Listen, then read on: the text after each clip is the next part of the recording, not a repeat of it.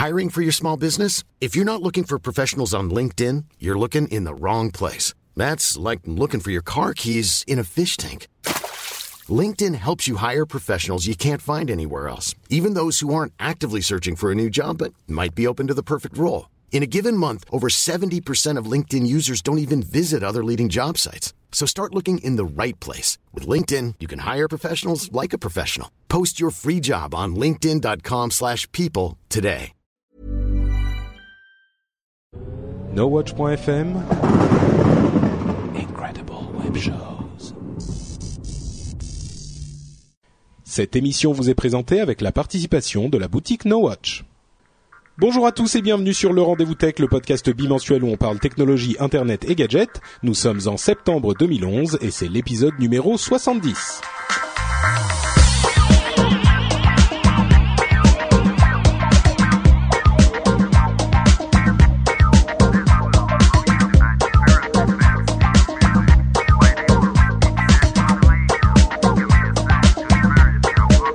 Bonjour à tous et bienvenue sur le Rendez-vous Tech, le podcast où on parle entre amis de la technologie et où on vulgarise tout ça pour que, pour que même les gens qui n'y comprennent rien puissent avoir une vague idée de ce dont on parle. Je dis une vague parce qu'on est quand même un peu des geeks, donc euh, on a tendance à, dire les choses euh, clairement pour les geeks.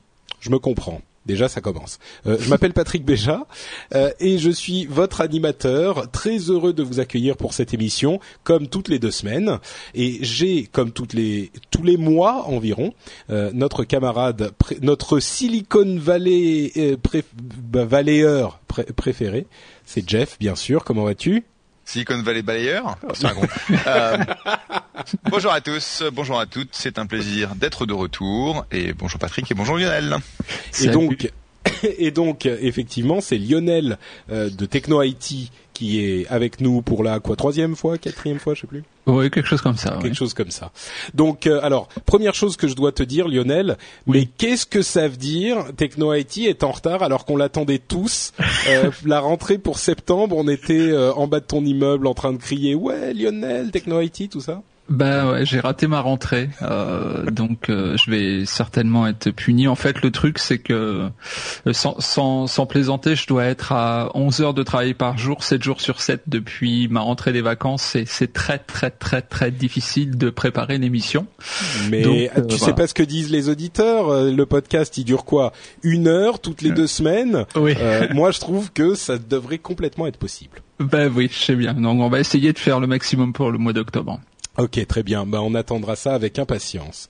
Merci. Euh, et un grand bonjour aussi. Euh, oui, en- je l'ai pas précisé, mais Techno IT, vous le savez, c'est le podcast euh, de l'IT qui est sur nowatch.net aussi. Donc c'est pour ça on est entre potes, tout ça.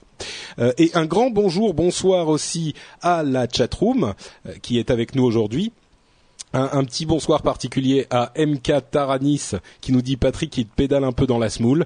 Donc euh, voilà, je te remercie pas mais je te salue quand même. Et bonjour à tous les autres qui nous suivent aussi. Et un petit euh, euh, big up spécial à Ustream qui nous permet de streamer en qualité pro. Normalement, on va voir comment ça se passe. C'est la première fois qu'on le teste, mais euh, grâce au, au contact euh, extrêmement avancé euh, de Jeff, en fait, on a un partenariat désormais avec Ustream euh, qui nous a obtenu un compte pro sans pub euh, pour les lives de NoWatch, euh, NoWatch.tv, .fm, tout ça. Donc, on va essayer de développer ça un petit peu plus. Donc voilà, on les remercie chaleureusement. Ouais, sauf que là, sauf que là, je vois une pub, donc il faudra qu'on se rapproche de nos amis. Faudra qu'on parle. Ok, donc euh, ah oui, mais moi j'ai plus de pubs là. Et les- en fait, l'essentiel c'est que les pubs euh, ne devraient pas apparaître, ne devraient pas interrompre euh, le live. Comme on- évidemment dans le dans le podcast vous ne les entendez pas, mais on avait testé à un moment et euh, les pubs interrompaient le live. Mais là normalement, donc je rassure la chatroom, ça ne devrait plus être le cas. Ça sera du, du rendez-vous tech du début à la fin. Et on a euh, de la joie technologique aussi du début à la fin parce qu'il y a eu plein de trucs super intéressants euh, ce- ces deux dernières semaines. Il y a eu une euh, présentation tout à fait officielle de Windows 8 qui a enthousiasmé et enflammé les, les foules. Et il y a eu une présentation hyper intéressante de Facebook et de ses derniers changements qui a, on va dire, partagé les commentateurs tech et les utilisateurs de Facebook. Et c'est des choses très très audacieuse que je n'imaginais pas voir chez Facebook. Donc moi j'ai beaucoup de choses à dire là-dessus. On y arrivera tout à l'heure et je suis sûr qu'on aura des discussions animées. Euh, on a aussi quelques autres petites news, mais vraiment ces deux-là c'est les gros morceaux. Donc euh, j'espère que ça vous intéresse parce qu'on va en parler un moment. Et on va commencer. Bah écoutez, je vous propose tout de suite avec Windows 8. Et je discutais tout à l'heure avec notre ami Cédric Bonnet euh, de Geeking, de No Watch, qui me disait ah oui mais euh, Jeff est sur le rendez-vous tech et il déteste euh, Windows Phone donc il va forcément être euh, il va pas être objectif et il va détester Windows 8. Alors je, je, je crève l'abcès tout de suite. Jeff... Eh ben non, je ne, je, ne, je ne haïs pas Windows 8, je n'en ai rien tapé, donc je n'ai absolument rien vu. Oula. concernant Windows 8. Oula, la qualité du son est, est assez mauvaise, donc j'imagine Ah, que c'est Microsoft qui a racheté euh, Skype, Skype, on le sait bien, qui brouille ton, ton, ton discours, euh, disant que toi ça t'intéresse pas du tout Windows 8. Non, non, c'est que j'étais extrêmement busy la semaine dernière et j'ai loupé toutes les annonces. Euh, j'ai vu tout ce qui était, euh, ce qui concernait Facebook, mais je ferai, ce sera mon plaisir que de partager mes, mon point de vue sur. Windows 8. Très bien. Alors, je vais commencer avec, comme d'habitude, en faisant une petite explication de ce qui s'est passé. Euh, on entendait parler de Windows 8 depuis un long moment, et hum, il y a eu donc une présentation qui s'appelle euh, Build, qui est la présentation, la conférence pour les développeurs euh, de Microsoft, donc où ils présentent les produits à venir. Et hum, ils ont à ce moment présenté officiellement aux euh, développeurs Windows 8 en détail, parce qu'on on en entendait déjà parler avant.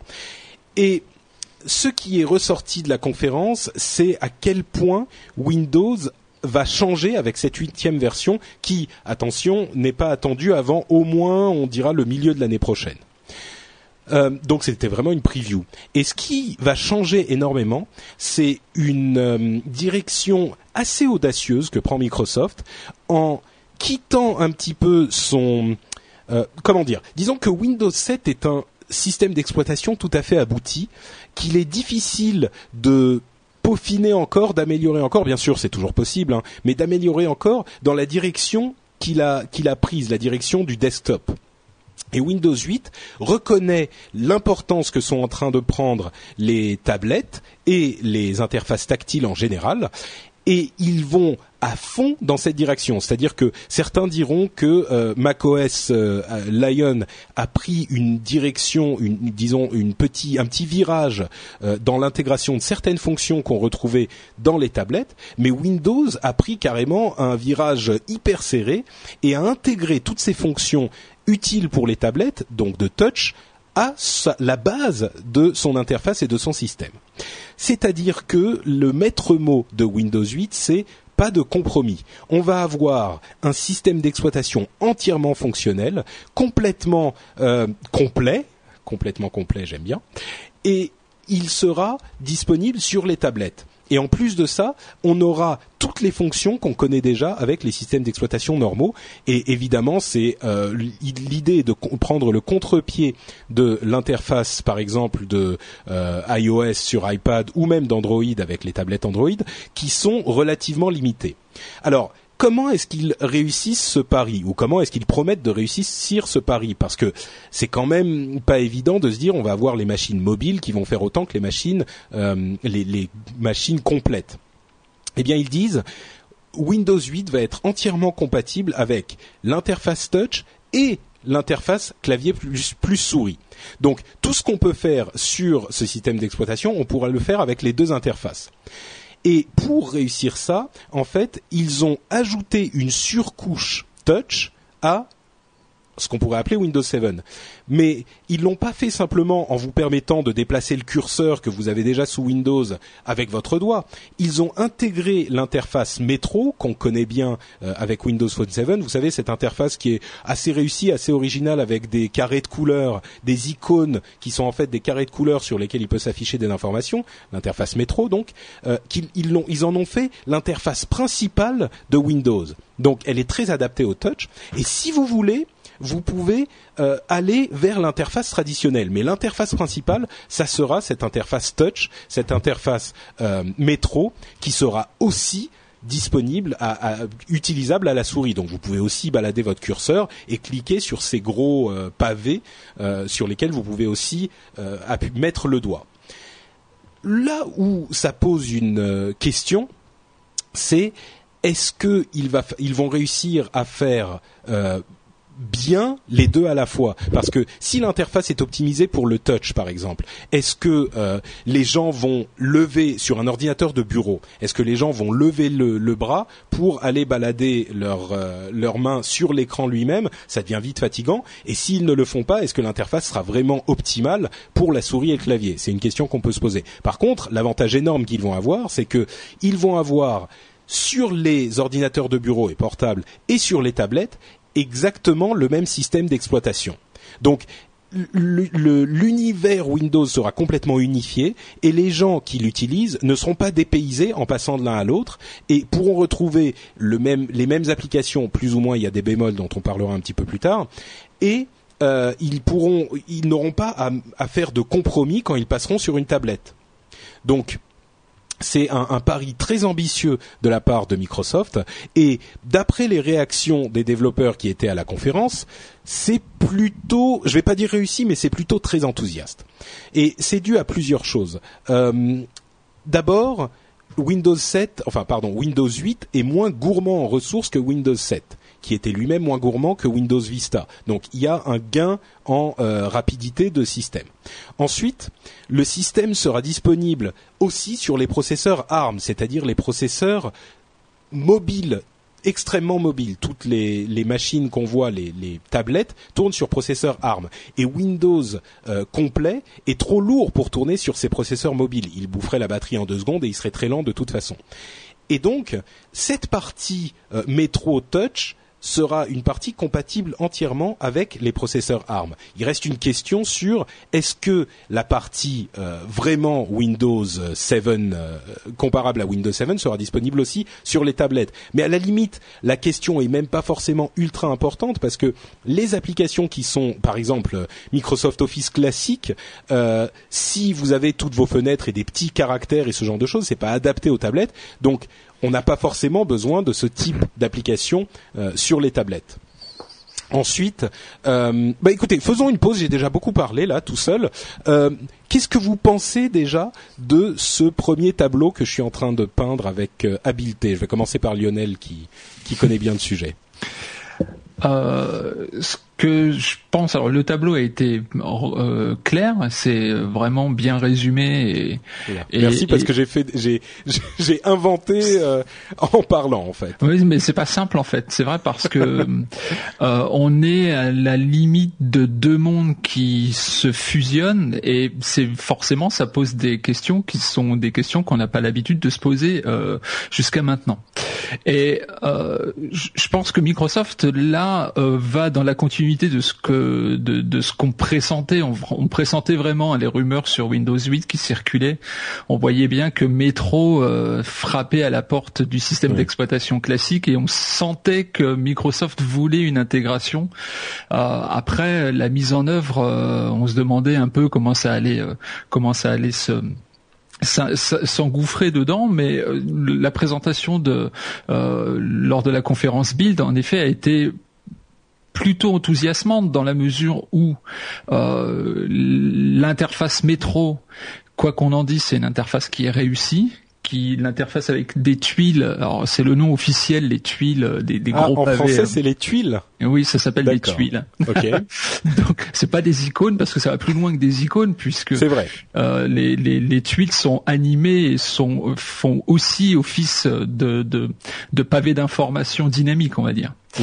Euh, et, et, et cette cette façon qu'on qu'on a de, de, de de transiter de l'interface métro à l'interface Windows 8, euh, classique. enfin classique, de l'OS classique.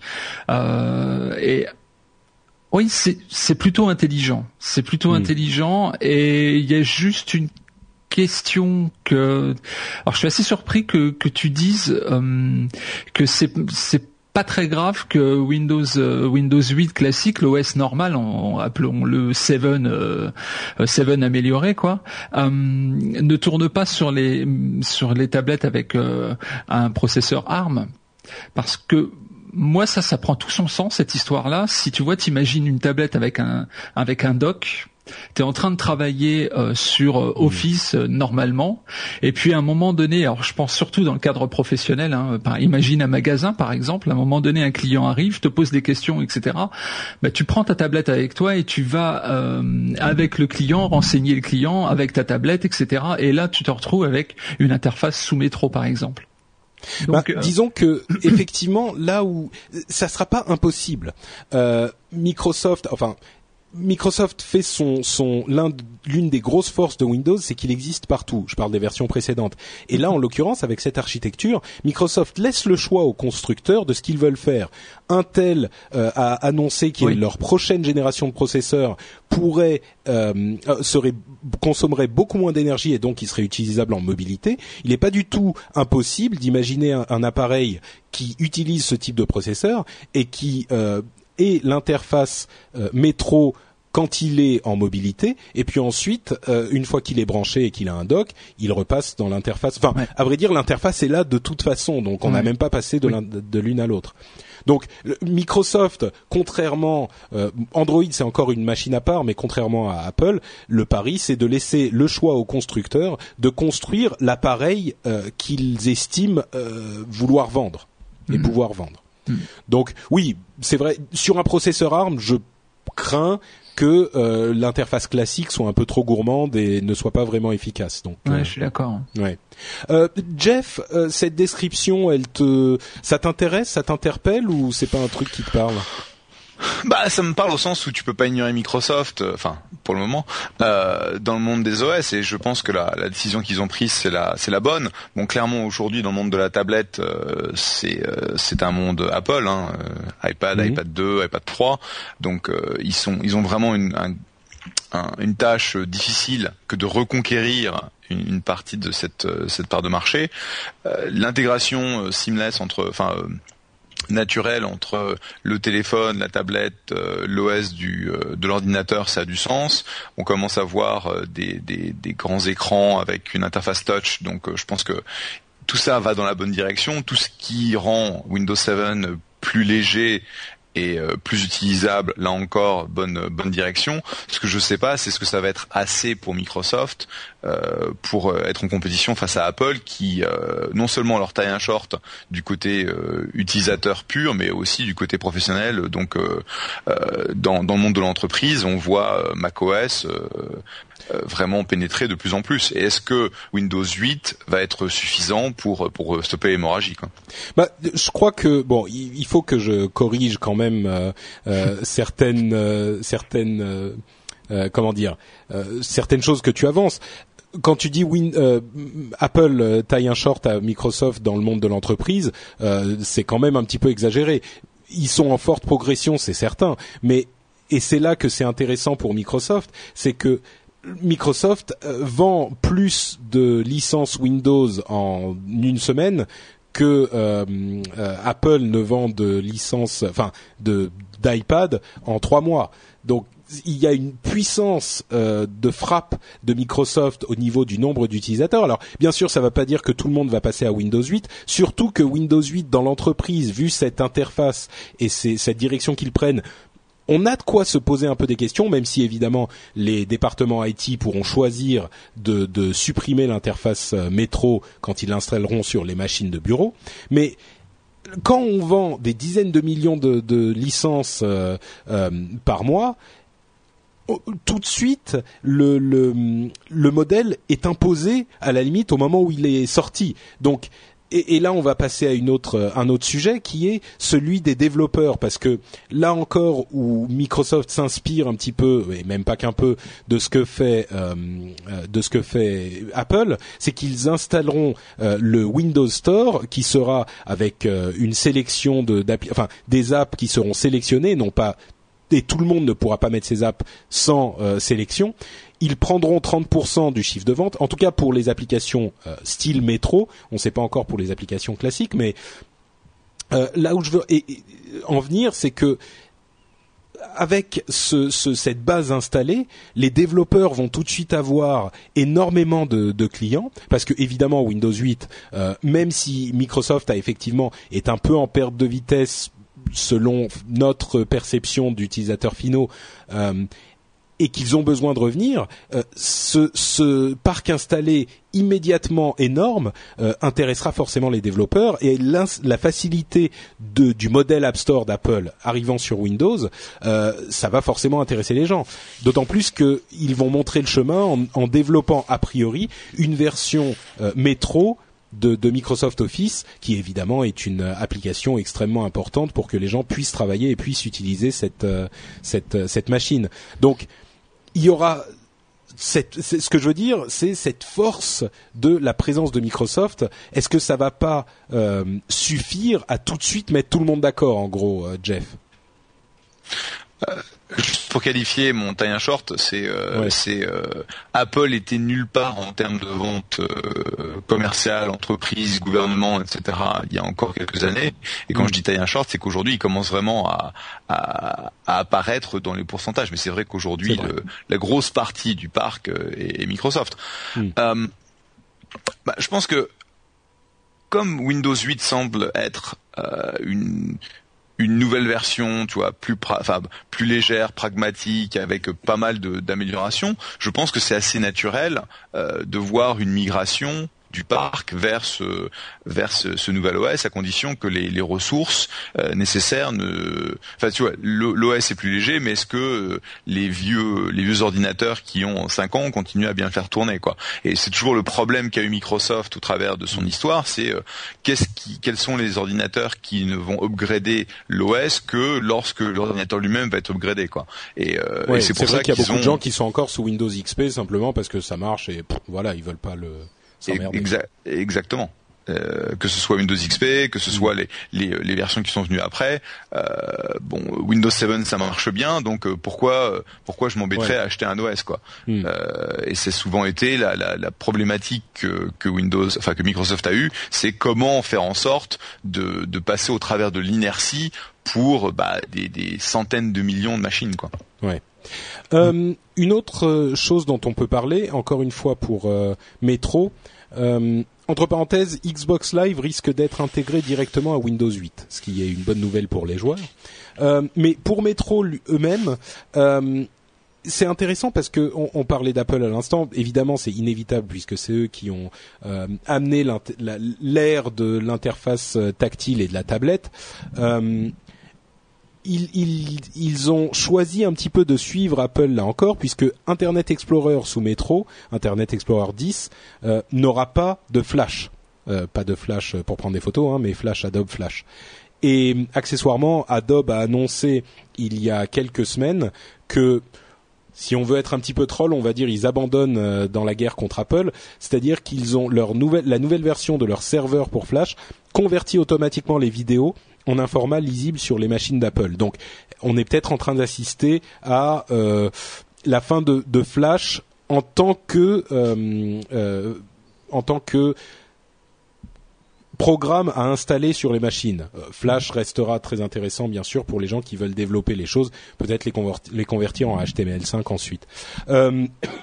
mais ce que je voudrais soulever, c'est que Microsoft fait des choix. Certains ne seront peut-être pas d'accord avec ces choix, mais on a quand même l'impression, moi j'ai l'impression qu'ils font tous les bons choix là. Ils font des choix euh, radicaux et ils vont dans la direction dans laquelle il faut aller. Euh, et, c'est sans doute pour ça que tout le monde a été enthousiaste. Euh, vous, croyez parce que Microsoft c'est évidemment un énorme mastodonte, mais on a l'impression qu'ils sont souvent vieux et, et, lents à bouger. Et là, ce qui ressort de cette de toute cette histoire, c'est que euh, ils ont quand même passé un grand coup de balai, quoi. Hmm. Je pense qu'il y a, il y a une, il y a une modification de la perception de Microsoft depuis déjà euh, ouais, 2 3 4 ans de temps voilà ouais, exactement. Euh, avec euh, avec des, des, choses comme Surface des euh, bon la table euh, tactile des, des des innovations dans les moteurs de recherche alors qui qui, qui sortent des labs hein, simplement et qui ne sont que des innovations voire des concepts avec le le courrier dont on a tant parlé à une époque par exemple pour parler de de la tablette qui se, qui était une espèce de de, de book euh, assez assez euh, séduisant au niveau du concept qui a été mmh. abandonné a priori euh, par Microsoft. Et puis on était tous déçus à l'époque effectivement. Absolument ouais, en, En, en, regardant que en, en, comprenant que leur stratégie c'est d'avoir Windows 8 partout, euh, peut-être que c'est un peu plus cohérent finalement. C'est dommage, mm. mais mm, mm, ouais, oui, tout à fait. En effet, en effet que c'est vrai que le, courrier ne s'intègre pas dans cette philosophie-là, pas du tout. Le courrier c'était un device euh, euh, en tant que tel, comme un iPad est un device en tant que tel. Bien sûr, il a il y a un univers qui tourne autour, mais euh, ça reste quand même une machine indépendante de l'OS ouais. de macOS, quoi. et euh, pour, pour, revenir rapidement à Windows euh, Windows euh, XP, c'est très très difficile d'avoir les chiffres, hein, en tout cas en entreprise, parce que déjà Microsoft ne veut pas trop les communiquer. Mais en, en, entreprise, on estime quand même qu'il y a entre 55 et 60% des PC qui tournent encore sous Windows XP. les entreprises aujourd'hui sont encore en train de migrer, donc et, large, et, de, et de nombreuses hein, sont, sont, elles sont encore en train de migrer sous Windows 7. Euh, et d'ailleurs, tu rejoins un petit peu ce que dit Jeff là. Absolument, oui, parce que la première question quand on est euh, quand on travaille dans l'IT et qu'on voit un nouvel OS arriver de chez Microsoft, c'est c'est instinctif, c'est est-ce que c'est compatible avec l'OS précédent? Ouais. Euh, c'est tout de suite, on s'est on s'est demandé si Windows 8 allait être compatible avec Windows 7. Est-ce que toutes les applications, les euh, périphériques, etc., allaient pouvoir s'installer de la même façon? La réponse est oui, a priori, euh, officiellement hein, de chez Microsoft. Bah, c'est ça qui est. Excuse-moi, je, je je peux pas m'empêcher d'interrompre les gens, mais faites-le aussi hein, quand vous. c'est ça qui est fort, c'est que ils réussissent à allier la, la le respect de leur héritage, qui est généralement synonyme de lourdeur, et l'audace dans la nouveauté. Oui. Hmm. Respect de l'héritage et audace dans la nouveauté. C'est presque japonais comme.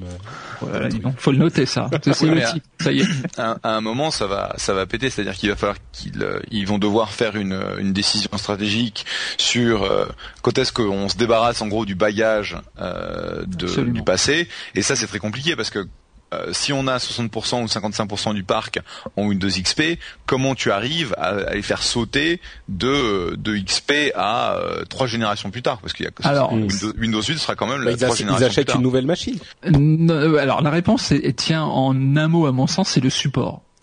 Le, le, le support de Windows XP s'arrête en 2014. À partir du moment où les entreprises verront arriver cette échéance où il y aura plus de support, et ça veut dire plus de support, ça veut dire plus de mise à jour de sécurité notamment, ça les incitera, elles le sont déjà, hein, en, grande partie des entreprises veulent passer, euh, euh, enfin les grandes entreprises hein, veulent passer sous Windows euh, sous Windows 7, mais euh, quand t'as plus de support et t'as plus de mise à jour de sécurité, là tu commences mmh. vraiment à prendre le taureau par les cornes. Ouais, c'est sûr, c'est sûr.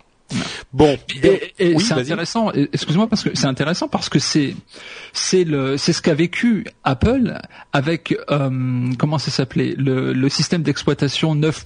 quelque chose de, le passage de OS 9 à, non pas OS 9 à OS 10 et puis le passage des PowerPC au au processeur Intel. Mais et, et les deux les deux systèmes d'exploitation coexistaient à l'époque. Vous, euh, vous, souvenez on, on, on, cliquait sur euh, sur une icône sur le bureau de macOS et on avait euh, l'OS 9. quelque chose. moi j'utilise pas moi j'utilisais pas macOS à l'époque. Hein, ah ouais non mais il y avait les deux en même temps. D'accord. Oui oui. C'est vrai, mais sur, euh, disons que le pari n'était pas forcément aussi difficile à réussir pour Apple, parce que de toute façon, ils ont. Excusez-moi, je suis je vais essayer de garder mes poumons dans la cage thoracique.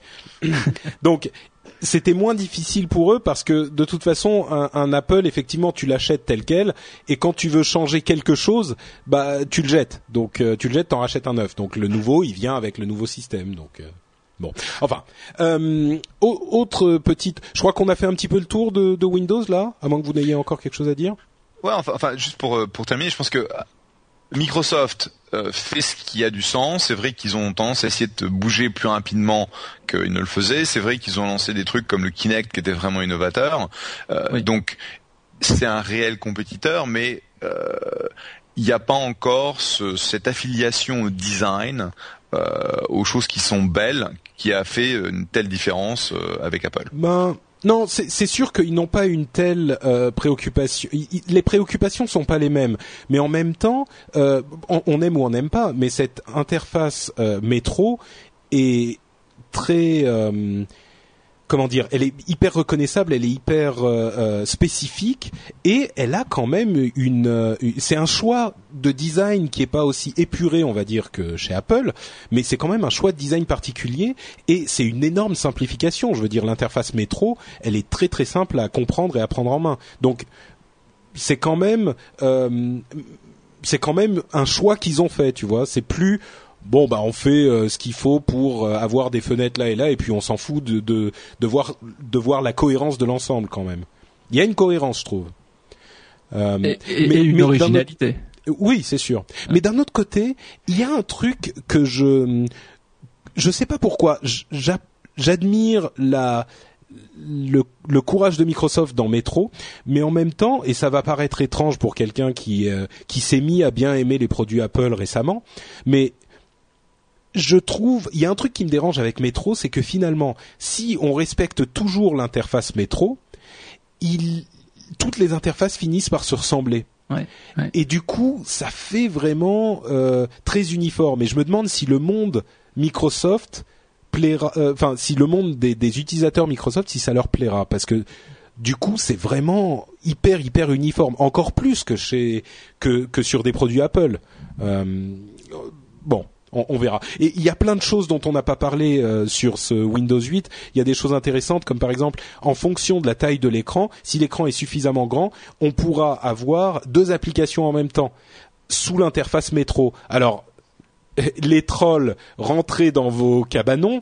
Euh, on sait que sous Windows, il est possible d'avoir plusieurs plusieurs applications en même temps, mais là c'est c'est vraiment dans cette optique d'application mobile et d'utilisation mobile. Euh, prévoir à la base l'utilisation de deux applications à la fois, euh, aussi bien penser que ça, d'en coller une en, en comme un, dock sur le côté et d'avoir l'autre application toujours euh, euh, en, en, prendre la majorité de l'écran, c'est pas bête. Il y a des des systèmes dans le système d'exploitation qui sont très bien pensés pour le partage des documents et des informations sur iOS.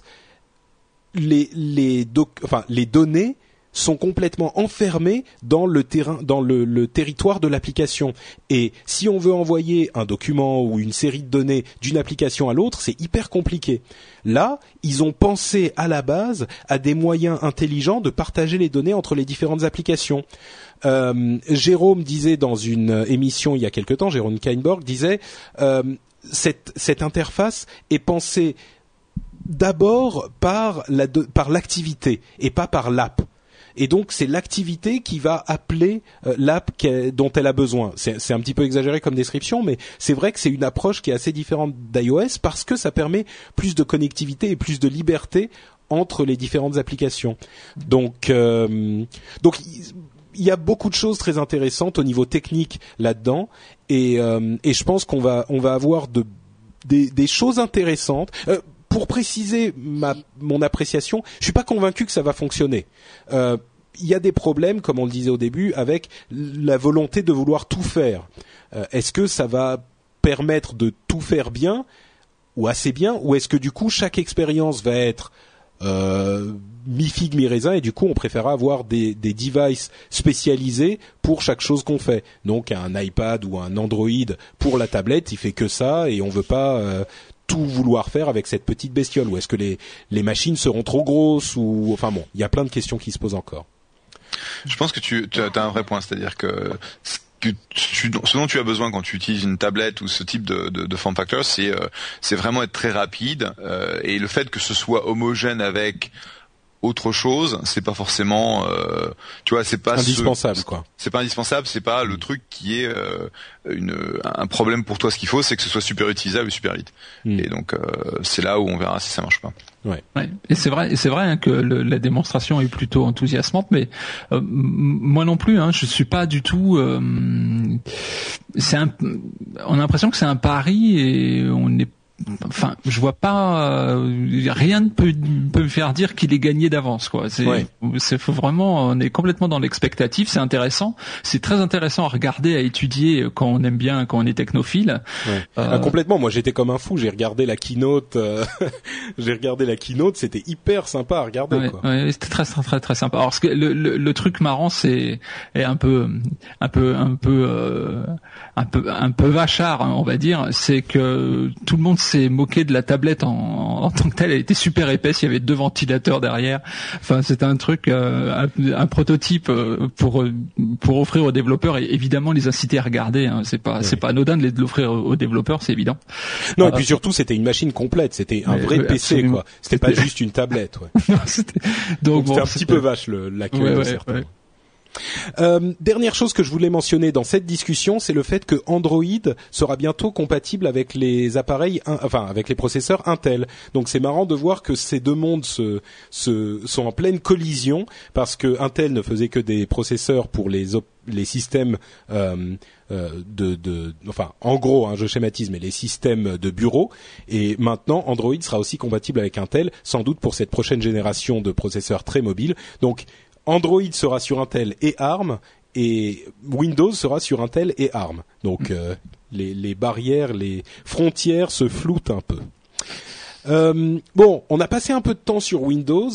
Euh, on va passer un petit peu de temps sur Facebook aussi, je pense, parce que la semaine dernière, Mark Zuckerberg a pris le, le has taken the stage, comme on dit en anglais, euh, et monté sur scène pour présenter des changements là aussi euh, très très audacieux, j'ai trouvé, à Facebook.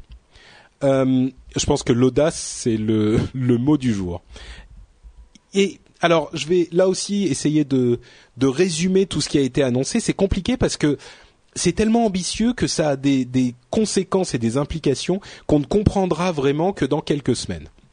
Alors, je voudrais dire deux ou trois choses en préface à mon explication. D'abord, euh, moi, je suis pas un super fan de Facebook. Je trouve que ces changements sont intéressants et je, recommence à m'y intéresser. Mais Facebook est un outil que j'utilise assez rarement. Je suis largement plus fan de Google euh, qui d'ailleurs est passé en public. Donc, si vous n'y étiez pas encore, euh, vous pouvez rentrer dans Google maintenant. C'est plus en bêta. Euh, je suis largement plus fan de Google voire de Twitter, que de Facebook. Bon, première chose. Donc, même si je suis très enthousiaste, ça ne veut pas dire que c'est pour moi. Moi, pour moi, c'est Google+. Mais il faut pas oublier, il faut pas perdre de vue, comme l'ont fait beaucoup de gens euh, qui ont commenté ces annonces, il faut pas perdre de vue que Facebook c'est le plus gros site du monde de très très loin. C'est-à-dire qu'ils ont annoncé qu'ils ont désormais 800 millions d'utilisateurs. C'est une personne sur neuf dans le monde. Euh, ils en avaient 750 millions en juillet, et on parle d'utilisateurs euh, mensuels, donc des gens actifs, pas juste des gens qui ont créé des comptes. Ils ont eu une journée à 500 millions d'utilisateurs, mais c'est c'est difficile à, à, conceptualiser ces chiffres-là. C'est monumental. 800 millions d'utilisateurs actifs, c'est invraisemblable comme chiffre. Donc le monde entier est sur Facebook. Donc quand on va vous expliquer ces changements qui sont en train d'arriver, ne pensez pas forcément à ce que vous pour comprendre l'importance, hein, ne pensez pas forcément à ce que ça veut dire pour vous. Si vous, ça vous plaît pas, ça veut pas forcément dire que ça plaira pas aux autres. Et surtout, euh, si vous vous, vous détachiez un petit peu de Facebook déjà, euh, comprenez bien qu'il y a une immense majorité des utilisateurs du net qui sont, qui vivent sur Facebook. Et dernière chose que je veux dire, c'est que euh, j'ai beaucoup parlé moi et le, le, le le reste de la blogosphère de l'importance phénoménale de ces annonces. Et certains ont dit ah oui mais euh, voilà on a on nous a fait croire que ça allait changer le monde et en fait bah moi je me suis réveillé et le monde n'avait pas changé. Euh, on parle des réseaux sociaux bien sûr. On parle pas de toutes les implications de toutes les sphères de la technologie, mais dans les réseaux sociaux c'est euh, énorme. Et certains me disent euh, sur la chatroom, alors que je retrouve, euh, Damien Rossel dit le monde entier, mes fesses, je, j'allège un petit peu son discours, ma grand-mère n'y est pas. Oui, bien sûr, quand on dit le monde entier, tous ceux qui sont sur Internet, 800 millions, c'est une immense partie des gens qui sont sur Internet et surtout c'est le, le, le, un des sites les plus, le site le plus visité de très très loin dans le monde. Donc ce qui affecte Facebook affecte le monde d'Internet. C'est pas parce que votre grand-mère, monsieur, euh, n'est pas dessus que euh, forcément Facebook n'a pas d'importance ou a moins d'importance que, vous pensez. Et effectivement, dans la chatroom, certains commentaires le disent. Euh, Facebook, je m'en sers pas trop, etc. Et c'est une. Nous, on parle à des gens qui sont peut-être sans doute plus sur Google+. Donc, il faut garder ça à l'esprit. Donc, j'arrête de faire mon teasing. Quel changement a annoncé Facebook? Il y a trois éléments importants pour moi. D'abord, euh, alors la réflexion selon moi qu'a fait euh, Mark Zuckerberg, c'est maintenant on a énormément de monde, 800 000 d'ailleurs il l'a dit euh, comme ça, on a 800 millions de personnes, donc grossir notre base d'utilisateurs, c'est pas ce qui nous préoccupe le plus aujourd'hui. Ce qui nous préoccupe, c'est que on voudrait que les gens amènent encore plus de leur vie dans Facebook. Et certains d'entre vous penseront sans doute qu'ils ont déjà énormément de leur vie et que Facebook euh, envahit leur vie et envahit leur vie privée et connaît trop de choses sur eux. Eh ben, euh, accrochez-vous à vos pantoufles parce que Zuckerberg a réussi le, le pari invraisemblable de d'amener encore plus que ce que vous mettez déjà sur Facebook, encore plus de votre vie sur Facebook est beaucoup beaucoup plus que ce que vous mettez déjà. C'est-à-dire que si vous aviez euh, déjà, on va dire, 10% de votre vie réelle sur Facebook, et eh ben là, il va vous encourager, et je pense que les gens euh, tomberont dans cette tentation, il va vous encourager à en mettre, on va dire, 30-40%. Euh, c'est énorme. Pardon encore. Alors comment il va faire ça? Il va, il y a trois éléments comme je le disais. D'abord, le flux d'informations est en train de changer. Il a déjà changé d'ailleurs. C'est-à-dire que ce flux où vous voyez toutes les informations que font vos amis commençait à être beaucoup trop chargé. Donc ils l'ont déplacé euh, en haut à droite, ils l'appellent le ticker maintenant, et ça c'est la partie où toutes les informations que vos amis partagent, que ce soit des mises à jour de statut ou d'autres, vont apparaître. Par contre, le flux principal au milieu de la page, désormais, ça sera une sorte de sélection magique de ce qui vous intéresse ou de ce qu'il estime qui vous intéresse, euh, en fonction de la dernière fois que vous, vous êtes venu, en fonction de ce que font vos amis, en fonction de la des des, des patterns, des euh, ah comment on dit pattern en français? Chatroom, aidez-moi. Euh, en fonction des ça va être compliqué. Euh, en fonction des des des, des schémas, non, c'est pas vraiment des schémas, des, des répétitions qu'on peut retrouver non, non, c'est pas les brevets, les gars. euh, en fonction des répétitions qu'on peut trouver, par exemple, si tous vos amis euh, parlent, euh, commentent sur un sujet, sur une mise à jour, bien sûr, elle va ressortir un petit peu plus. Donc ça, c'est la première chose. Il n'y a que les informations qui vous intéressent, enfin les informations importantes qui vont sortir, et plus une sorte de flux uniforme, linéaire et ingérable qu'on retrouve sur un petit peu tous les réseaux sociaux n'est-ce pas? C'est-à-dire que sur Twitter, sur Google+, sur Instagram, sur tous les réseaux sociaux, c'est un flux linéaire. Là, ça sera plus le cas. Ensuite, autre chose importante, il va inviter dans Facebook le monde entier. Et c'est quand on dit le monde entier, c'est vraiment euh, ils avaient une présentation avec énormément de sociétés qui vont prendre part à cette euh, nouvelle fonction. C'est le nouvel Open Graph. Euh, cet Open Graph, c'est ce qui permet aux gens d'utiliser vos informations pour partager avec vos amis. Et ça fonctionne un petit peu comme sur Twitter, c'est-à-dire que sur Twitter, il y a énormément d'applications qui vont utiliser Twitter, votre flux Twitter, pour dire à vos amis ce que vous faites. Par exemple, vous prenez une photo sur Instagram et vous dites partagez sur Twitter. Tac, elle arrive sur Twitter. C'est pas vraiment vous qui avez fait, qui avez tapé votre mise à jour. C'est Instagram qui a conçu la mise à jour avec votre photo et un lien pour, permettre aux gens de la regarder. Et ces applications sur Twitter, il y en a énormément. Sur Facebook, il y en avait un un petit peu moins. C'était moins facile pour les applications de dire ce que vous faites dans votre vie, non pas seulement ce que vous tapez dans votre mise à jour de statut, mais ce que vous faites dans votre vie, les photos que vous prenez, enfin les photos c'est particulier parce que c'est déjà sur Facebook, mais euh, la musique que vous écoutez, les, les, les séries télé que vous regardez, etc., etc il y avait pas, les applications pouvaient pas facilement mettre ça sur votre flux. Et eh ben aujourd'hui, elles le peuvent très facilement et d'autant plus facilement qu'elles n'ont même plus besoin de vous demander l'autorisation à chaque fois qu'elles le font. C'est-à-dire qu'avant, à chaque fois que quelqu'un devait poster sur Facebook, il devait, il interrompait ce que vous faisiez, il vous disait, je veux poster sur Facebook. Est-ce que vous êtes d'accord? Ben, Vous disiez oui et ça allait sur Facebook. Là, il vous demande une fois quand vous quand vous activez l'application et après, il vous demande plus rien. On prend un exemple qui va vous parler euh, beaucoup, c'est Spotify.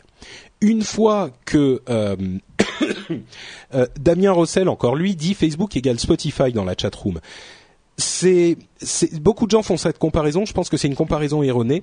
Il y a des similarités parce que effectivement AOL voulait tout faire, mais mais ce n'est pas la même chose parce que c'est beaucoup plus contrôlé par Facebook. donc, vous activez l'application Spotify sur votre compte Facebook. À partir de là, Facebook, votre flux Facebook, dira tout ce que vous écoutez sur Spotify. Absolument tout. Sans aucune restriction. Alors, je vous vois écarquiller les yeux et être complètement effaré et apeuré, mais ça permet énormément de choses parce que si c'est fait avec Spotify, avec bon, on n'a pas Netflix ici, mais il y a euh, certaines, euh, on peut se, douter que les, les, ces services arriveront en France aussi, mais il y a plein de services qui existent déjà en France qui euh, qui permettent de d'utiliser ces choses-là. Mais si vous pouvez partager toutes les choses que vous regardez à la télé, les films que vous voyez au cinéma facilement, ce que vous mangez, des recettes que vous avez essayées qui vous plaisent, etc., etc. Et si tout le monde le fait, ça veut dire que vous vous souvenez de ce flux qui va regarder toutes les mises à jour que tout le monde met et qui va reconnaître les euh, choses qui se répètent, les choses intéressantes eh ben, si tout le monde le fait, ça va permettre de vous sélectionner une sorte de journal personnalisé de la vie de vos amis et de vous faire ressortir les informations intéressantes. Si vous êtes, si vous êtes venu, vous n'êtes pas venu sur Facebook depuis une semaine, eh ben, il va vous dire, ah tiens, il y a euh, votre cousin qui a fait, qui a cuisiné un truc super bon et euh, tous ses invités ont adoré. Donc, ils vont vous faire ressortir la, la recette et euh, il va, il va, vous, vous, vous, verrez cette recette. Ou alors une, une playlist super sympa que plusieurs de vos potes du lycée ont écouté et, parce que votre ami, euh, je dis au hasard, Jérôme K euh, l'a, composé, et eh ben il vous, il vous la fera ressortir. Si vous venez tous les jours sur Facebook, il y aura des choses beaucoup plus précises, beaucoup plus euh, spécifiques. Peut-être une ou deux chansons qui est à la mode en ce moment et que vos amis écoutent ou enfin ce genre de choses. Là encore, j'ai parlé très longtemps parce que c'est des explications complexes et longues. Euh, je vais me retourner, je vais faire une pause. Et j'ai pas encore parlé de la timeline, on arrivera à ça après. Mais je vais me retourner vers mes camarades, euh, Lionel et Jeff. Peut-être commencer avec Jeff ce coup-ci. Est-ce que j'ai bien expliqué les choses ou j'ai oublié des choses? Bah, je pense que euh, une, une, statistique qui a retenu mon attention, c'est qu'aujourd'hui, il y a 140 milliards d'images sur Facebook. Donc, ils estiment que c'est 4% de toutes les photos qui ont jamais, jamais été prises mmh. euh, depuis le début de la photographie. Donc, ça veut dire qu'aujourd'hui, Facebook, effectivement, c'est énorme comme, oui, comme service. C'est un chiffre hallucinant. Ouais. C'est et on a du mal, on a du mal en fait à se, à même réaliser ce que ça veut dire. Et c'est certainement le fait qu'ils aient passé les 500 millions d'uniques en une journée, c'est euh, assez incroyable. Euh, moi, je pense que euh, j'aurais aimé commenter une fois que tu as parlé de la timeline, parce que ça encore, c'est un, une, une, façon de, de bah, représenter. ouais, explique-nous ce que c'est, vas-y, hein, parce que tout ça est lié. Hein. Oui, timeline donc c'est un c'est un une nouvelle façon de, de montrer le profil d'un utilisateur en offrant en fait une, vision un peu plus historique. Donc on a la possibilité, euh, au travers de, de cette espèce de, de, petit ascenseur qui est sur euh, en haut à droite pour les gens qui ont euh, timeline euh, disponible, où on voit donc 2011, 2010, 2000 et, et en gros ça ça ça descend jusqu'à votre année de naissance si vous avez renseigné votre année de naissance et ça vous ça vous enjoint en fait à créer du contenu qui correspond aux grandes étapes de, votre vie. Et il y a quelques services euh, qui ont été développés sur euh, ces dernières années, comme MemoLane ou euh, d'autres, qui en gros reprenaient l'ensemble de tous les posts que vous avez pu faire dans le monde du social media, que ce soit les photos sur Flickr, que ce soit les posts sur Facebook, que ce soit les tweets, etc., pour essayer de, de donner cette espèce de, de perspective historique qui est maintenant intégrée en natif sur Facebook. Et donc, intégrée et super belle. Tous ceux qui l'ont essayé, moi le premier, magnifique, et magnifique. C'est vraiment très très et c'est et il y a un facteur hyper émouvant dans le fait de de voir ce qui s'est passé avec autant de précision dans les années. Enfin, moi j'y suis depuis je crois 2007 et on remonte vraiment très loin avec beaucoup de précision et il y a une vraie émotion. Et Zuckerberg disait donc au tout début Facebook c'était votre profil euh, uniquement donc les cinq premières minutes de la conversation de quand vous rencontrez quelqu'un, votre nom, ce que vous faites dans la vie, votre âge, etc. Maintenant, c'est genre les les 15 dernières minutes, enfin les 15 premières minutes de la conversation, genre ce qu'on a fait récemment, et là avec la timeline qui devient votre profil. Donc les gens vont voir tout ce que vous avez fait sur Facebook depuis que vous avez rejoint Facebook. Quand je dis les gens, c'est vos amis bien sûr, à moins que vous mettiez les choses publiques, euh, les, les updates publics. Mais donc ça, fait ressortir tout ce que vous avez fait et ça le montre à tous vos amis d'une manière hyper hyper attrayante.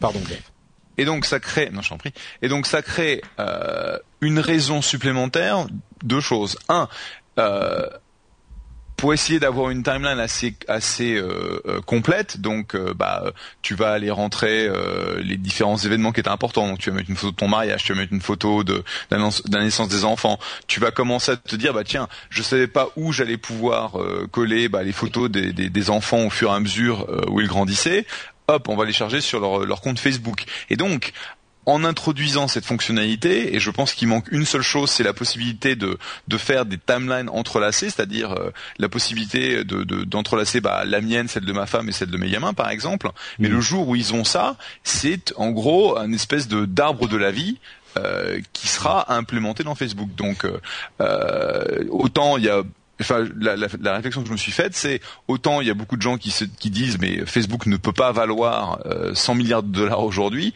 mais quand tu vois en fait la masse d'utilisation, quand tu vois la, le, le, le, gigantissime, euh, enfin la nature gigantesque de, de, de, Facebook et le fait que en gros ils se sont assurés d'être utilisés pour bah, les années à venir en, en tant que euh, en tant que récipient de l'histoire de, des gens, euh, je peux te dire, c'est pas de mal avec que, que les gens vont sortir de Facebook. Hein.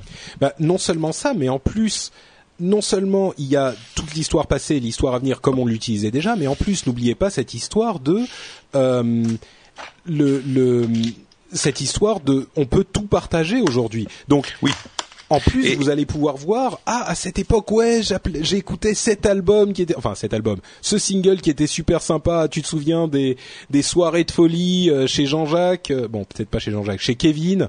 Euh, c'était c'était trop le délire, wesh wesh, gros, tu vois. Donc non. Hiring for your small business? If you're not looking for professionals on LinkedIn, you're looking in the wrong place. That's like looking for your car keys in a fish tank. LinkedIn helps you hire professionals you can't find anywhere else, even those who aren't actively searching for a new job but might be open to the perfect role. In a given month, over 70% of LinkedIn users don't even visit other leading job sites. So start looking in the right place. With LinkedIn, you can hire professionals like a professional. Post your free job on linkedin.com slash people today. Hey, it's Danny Pellegrino from Everything Iconic. Ready to upgrade your style game without blowing your budget? Check out Quince. They've got all the good stuff, shirts and polos, activewear and fine leather goods, all at 50 to 80% less than other high-end brands. And the best part? They're all about safe, ethical and responsible manufacturing.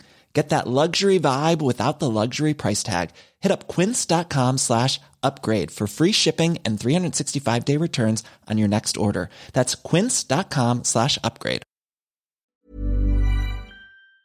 Je plaisante, mais euh, oui, tu te souviens de cette euh, cette série que tout le monde regardait, c'était super marrant. Et en plus, ce qu'on n'a pas précisé, c'est que avec les euh, Spotify, par exemple, quand vous avez activé l'application Spotify, si vous voyez euh, des mises à jour passées ou alors que ce fameux flux magique qui ressort les trucs qui vous intéressent euh, vous fait ressortir un, album ou une chanson, vous pouvez cliquer dessus et l'écouter. Si vous voyez que euh, votre pote vient de commencer à regarder tel film et que vous voulez le regarder aussi, vous cliquez dessus et vous le regardez. Bien sûr, ça utilise les services annexes et c'est aussi l'un des génies de, de Zuckerberg, c'est qu'il n'a pas fait Facebook Music, Facebook euh, Télé, Facebook Vidéo il intègre tous les services annexes, ce qui fait qu'il intègre tous les services tout court. Tous, comme Facebook est inévitable dans les réseaux sociaux, tout le monde va vouloir utiliser ce nouvel Open Graph et tout le monde va vouloir être sur Facebook. C'est, je suis BA Baba sans voix euh, face au génie de ce mec. On va dire que t'es un fanboy, que t'es un fanboy là. Ah mais euh, c'est, bah, oh, appelez-le comme ça si vous voulez, mais c'est une une euh, une évolution tellement intelligente que c'est difficile de pas se dire. Moi, ce que j'ai écrit un article assez long sur euh, sur mon blog euh, pour dire. Enfin, j'ai dit plusieurs choses, mais l'une des choses que je disais, c'est que pour moi, Zuckerberg est, un génie au même niveau que Bill Gates et Steve Jobs. C'est invraisemblable ce qu'il a réussi à faire. Alors, euh, je, je veux pas, je veux pas dire qu'il est pas génial, mais je pense que Timeline, effectivement, c'est une super idée euh, mais c'est pas nouveau, c'est-à-dire que euh, j'ai un copain qui était un ancien Yahoo, euh, donc qui a eu des premiers, des, des, premières années, il a passé 10 ans chez Yahoo, qui avait lancé une, une boîte qui s'appelle DPT. Mm-hmm. Et DPT, en gros, c'était Timeline. Sauf que le problème, c'est que c'était pas intégré, c'était la galère, il y avait pas toutes les, ah, il y avait pas tous les services, etc. Donc, donc la, la partie Timeline, je pense que c'est une super idée qu'il l'a intégré, et c'est génial qu'il l'ait fait directement sur la plateforme mais bon, c'est pas c'est pas super nouveau. L'Open Graph, euh, là encore, c'est une, une, une, très très bonne idée. C'est une évolution tout à fait naturelle de, bah, de tout ce qui était la plateforme Facebook, euh, avec la possibilité de, de partager de façon euh, euh volontaire, là, c'est de façon automatique. Moi, en termes d'expérience, je peux te dire que depuis que j'ai euh, j'ai mis ça en place, je vois je vois un l'utilisation de Spotify au sein de mon réseau social et bah il y a plein de mes copains qui utilisent Spotify et j'en ai ras-le-bol de voir s'ils écoutent sur Spotify. Je m'en fous, ça ne m'intéresse absolument pas. Et donc, ça pointe sur un truc, c'est que le niveau de granularité euh, aujourd'hui disponible mm. est, trop fin, c'est-à-dire que je veux pouvoir dire j'en ai rien à talquer de Spotify et, euh, et dégagez-moi ça parce que bon, c'est vrai que c'est l'inspiration, pas Oui, je pense que c'est possible, je sais juste mm. pas, pas regarder. Puis bon, et je vois un peu comment ça marche si tu veux, donc je le laisse, mais ça me fait chier. Mais et puis c'est sûr que euh, ça va pas forcément marcher exactement sous cette forme-là. Il y a certainement des choses, des gens qui vont pas être contents, des gens, qui, enfin, il va falloir adapter sans doute un petit peu par-ci par-là. Mais euh, bon, tournons-nous vers euh, Lionel qui est bien silencieux et bien bien gentil dans son coin depuis tout à l'heure, qui est en train de se liquéfier en voyant la l'énorme invasion de vie privée qui est en train de faire Facebook. Et entre parenthèses, c'est on plaisante, mais c'est vraiment le cas. Nettoyez votre euh, votre friend list, mais mais tout de suite. Parce que vous allez continuer à utiliser Facebook. Il y a des gens qui vont dire oh c'est caca, c'est machin, j'aime pas, euh, moi j'utilise plus Facebook. Vous allez continuer à rester dessus. Faites pas les les genres je suis un rebelle. Euh, Facebook est inévitable. Peut-être que dans quelques mois, dans quelques années, on commencera à voir la fin de Facebook. Il y aura des gens qui commenceront à migrer. Pour le moment, ils sont là. Donc tous les potes que vous avez, enfin les potes, les gens vous avez rencontré quelqu'un dans une soirée, euh, une nana, elle est plutôt, euh, elle est bonasse, donc vous commentez sur ses sur ses status updates de temps en temps mais vous la connaissez même pas. Euh, virez ces gens-là, quoi. Nettoyez votre friends list tout de suite aujourd'hui. Facebook, c'est fait pour être utilisé avec des gens que vous connaissez, des gens dont vous savez qu'ils, euh, enfin, des gens pour lesquels vous avez, avec lesquels vous avez une vraie relation. Donc, euh, c'est hyper hyper important. Je ne sais pas comment le dire suffisamment fort pour que les gens le comprennent. N'utilisez pas Facebook comme un concours pour avoir le plus d'amis possible. Ça va vous vous revenir et vous mordre les fesses à un moment et faites attention à ce que vous postez même dans les groupes privés. Je l'ai dit souvent sur internet, rien n'est jamais complètement privé. Partez du principe que ça va être ça pourrait être public à un moment. Si vous dites oula, si ça c'est public, euh, ça me ça m'emmerde carrément, ne le postez pas. C'est simple, c'est carré, vous le postez pas du tout. Euh, Jérôme est en train de dire dans la chatroom, ok, je vire Patrick de ma friend list sur Facebook. ok, effectivement. Bon, Lionel, alors, tu tu tu t'es liquéfié, t'es horrifié ou? Non, je suis pas, je suis pas du tout, pas du tout horrifié. Moi, ce qui me, ce qui m'intéresse dans cette histoire, c'est que Google Plus est arrivé et on a dit euh, Facebook. Facebook a pris un coup de vieux très vite et on voit que très très vite cette cette société qui commence quand même à être grande, hein, à grandir, etc. Mm. se ressaisit et, euh, et et propose des choses innovantes, alors peut-être pas totalement nouvelles, mais innovantes par rapport au par rapport au service. Je, ça c'est très enthousiasmant en effet de voir. Euh, Excuse-moi, il y a des, gens dans la chatroom qui me disent pourquoi tu lis pas le, message en entier, Patrick? Effectivement, uh-huh. Jérôme disait je vire Patrick de ma friendlist Facebook, je veux pas qu'il me morde les fesses. Oui, ça, ça peut se comprendre, effectivement. et, et qu'est-ce que je disais moi? Euh, je, je sais plus. Et, ah oui, et puis et puis cette alors l'idée de la timeline est très enthousiasmante.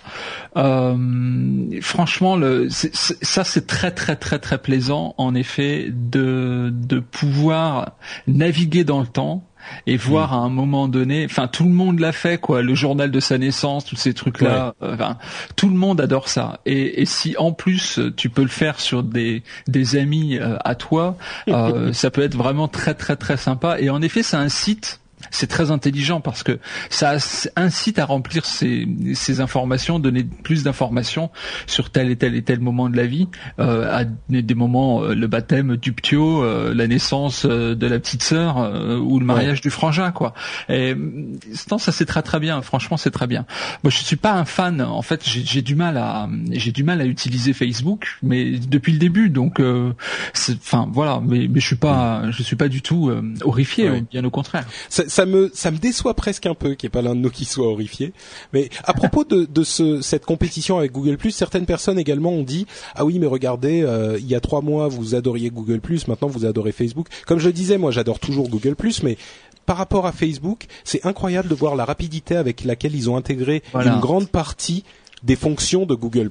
C'est-à-dire que le petit badge qui apparaît quand on passe sur le nom de quelqu'un pour le rajouter à une liste, ça a été intégré immédiatement. Les les les les listes automatiques qui sont pas mal foutues. C'est pas aussi bien que les cercles, mais c'est quand même pas mal. Et tout ça a été intégré en, quelques mois et c'est de la copie pure et dure. Donc ils ont vraiment réagi très vite, quoi. C'est impressionnant. Et, ce qu'on aime euh, quand on est technophile, c'est pas c'est pas aujourd'hui on est pro un tel et demain on va être pro euh, pro bidule. c'est pas ça. ça dépend desquels. Hein.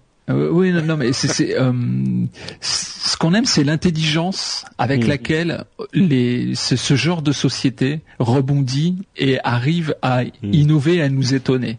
Mm. C'est ça qu'on aime bien, c'est ça qui est enthousiasmant. C'est ce, comment euh, la, question qu'on se posait tous, mais c'est comment va réagir Facebook face à Google on, on, se la posait tous en, en, en, quasiment tâche de fond cette question-là. bon, ben évidemment, ils ont commencé le développement de cette mise à jour il y a bien longtemps mais, certainement, mais mais certainement, mais bon là il trouve que ça se ça s'est mis en production, on va dire aujourd'hui, enfin et, et, voilà et ça tombe super bien et, et c'est ça qui est vachement enthousiasmant. Tout à fait. Euh, Jeff, tu voulais dire quelque chose et puis on va conclure? Ouais, je voulais juste rappeler, oui, je veux juste rappeler ce que tu viens de dire, c'est que euh, Timeline et cette évolution de, de la plateforme euh, à l'Open Graph, c'est quelque chose qui est euh, en cours de développement depuis depuis longtemps, parce que euh, d'un point de vue infrastructure, Timeline va être va être tellement gourmand en termes de ressources hmm. que euh, même Facebook, avec son, son, son infrastructure absolument massive, a dû prévoir, et il y a eu une interview de leur du patron de la technique qui dit on a fait de la de la volumétrie, on a essayé de planifier, on a augmenté euh, euh, les infrastructures et tout, mais on n'est même pas sûr qu'on va tenir quoi. Parce que d'un point de vue la, la, la notion de pouvoir accéder à toute donnée jamais postée par quelqu'un sur Facebook en l'espace de quelques secondes, euh, c'est pas quelque chose qui, que tu pouvais faire au, à ce jour parce que typiquement tu devais passer au travers de tu vois des, des dizaines de pages de scrolling et donc c'était quelque chose qui pouvait anticiper. Là, c'est euh, accès complètement random à euh, tout ton historique au travers de 800 millions de Pékin quoi. Donc c'est c'est gigantesque.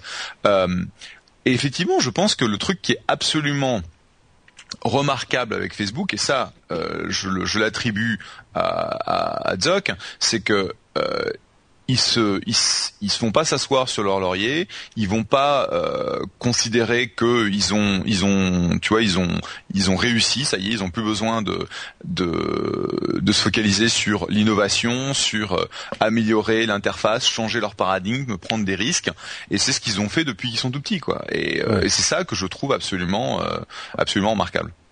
Alors, pour conclure, euh, moi, j'ai vraiment l'impression que s'ils réussissent ce pari, on aura les autres réseaux sociaux sembleront assez mornes à côté. Et encore une fois, je le répète, mais pour certaines personnes, cet aspect beaucoup plus calme, beaucoup plus concentré, beaucoup plus focalisé sera meilleur, sera plus ce qu'ils recherchent. Moi, je suis sur Google+, je suis très content sur Google+, mais quand vous avez dans un réseau social tout ce qui fait la vie de vos amis et de votre famille, euh, musique, télé, euh, activités. On peut, il y a des apps par exemple sur, euh, vous savez, les, les, runners, les Nike, machin, qui, qui suivent vos parcours quand vous faites du sport, etc.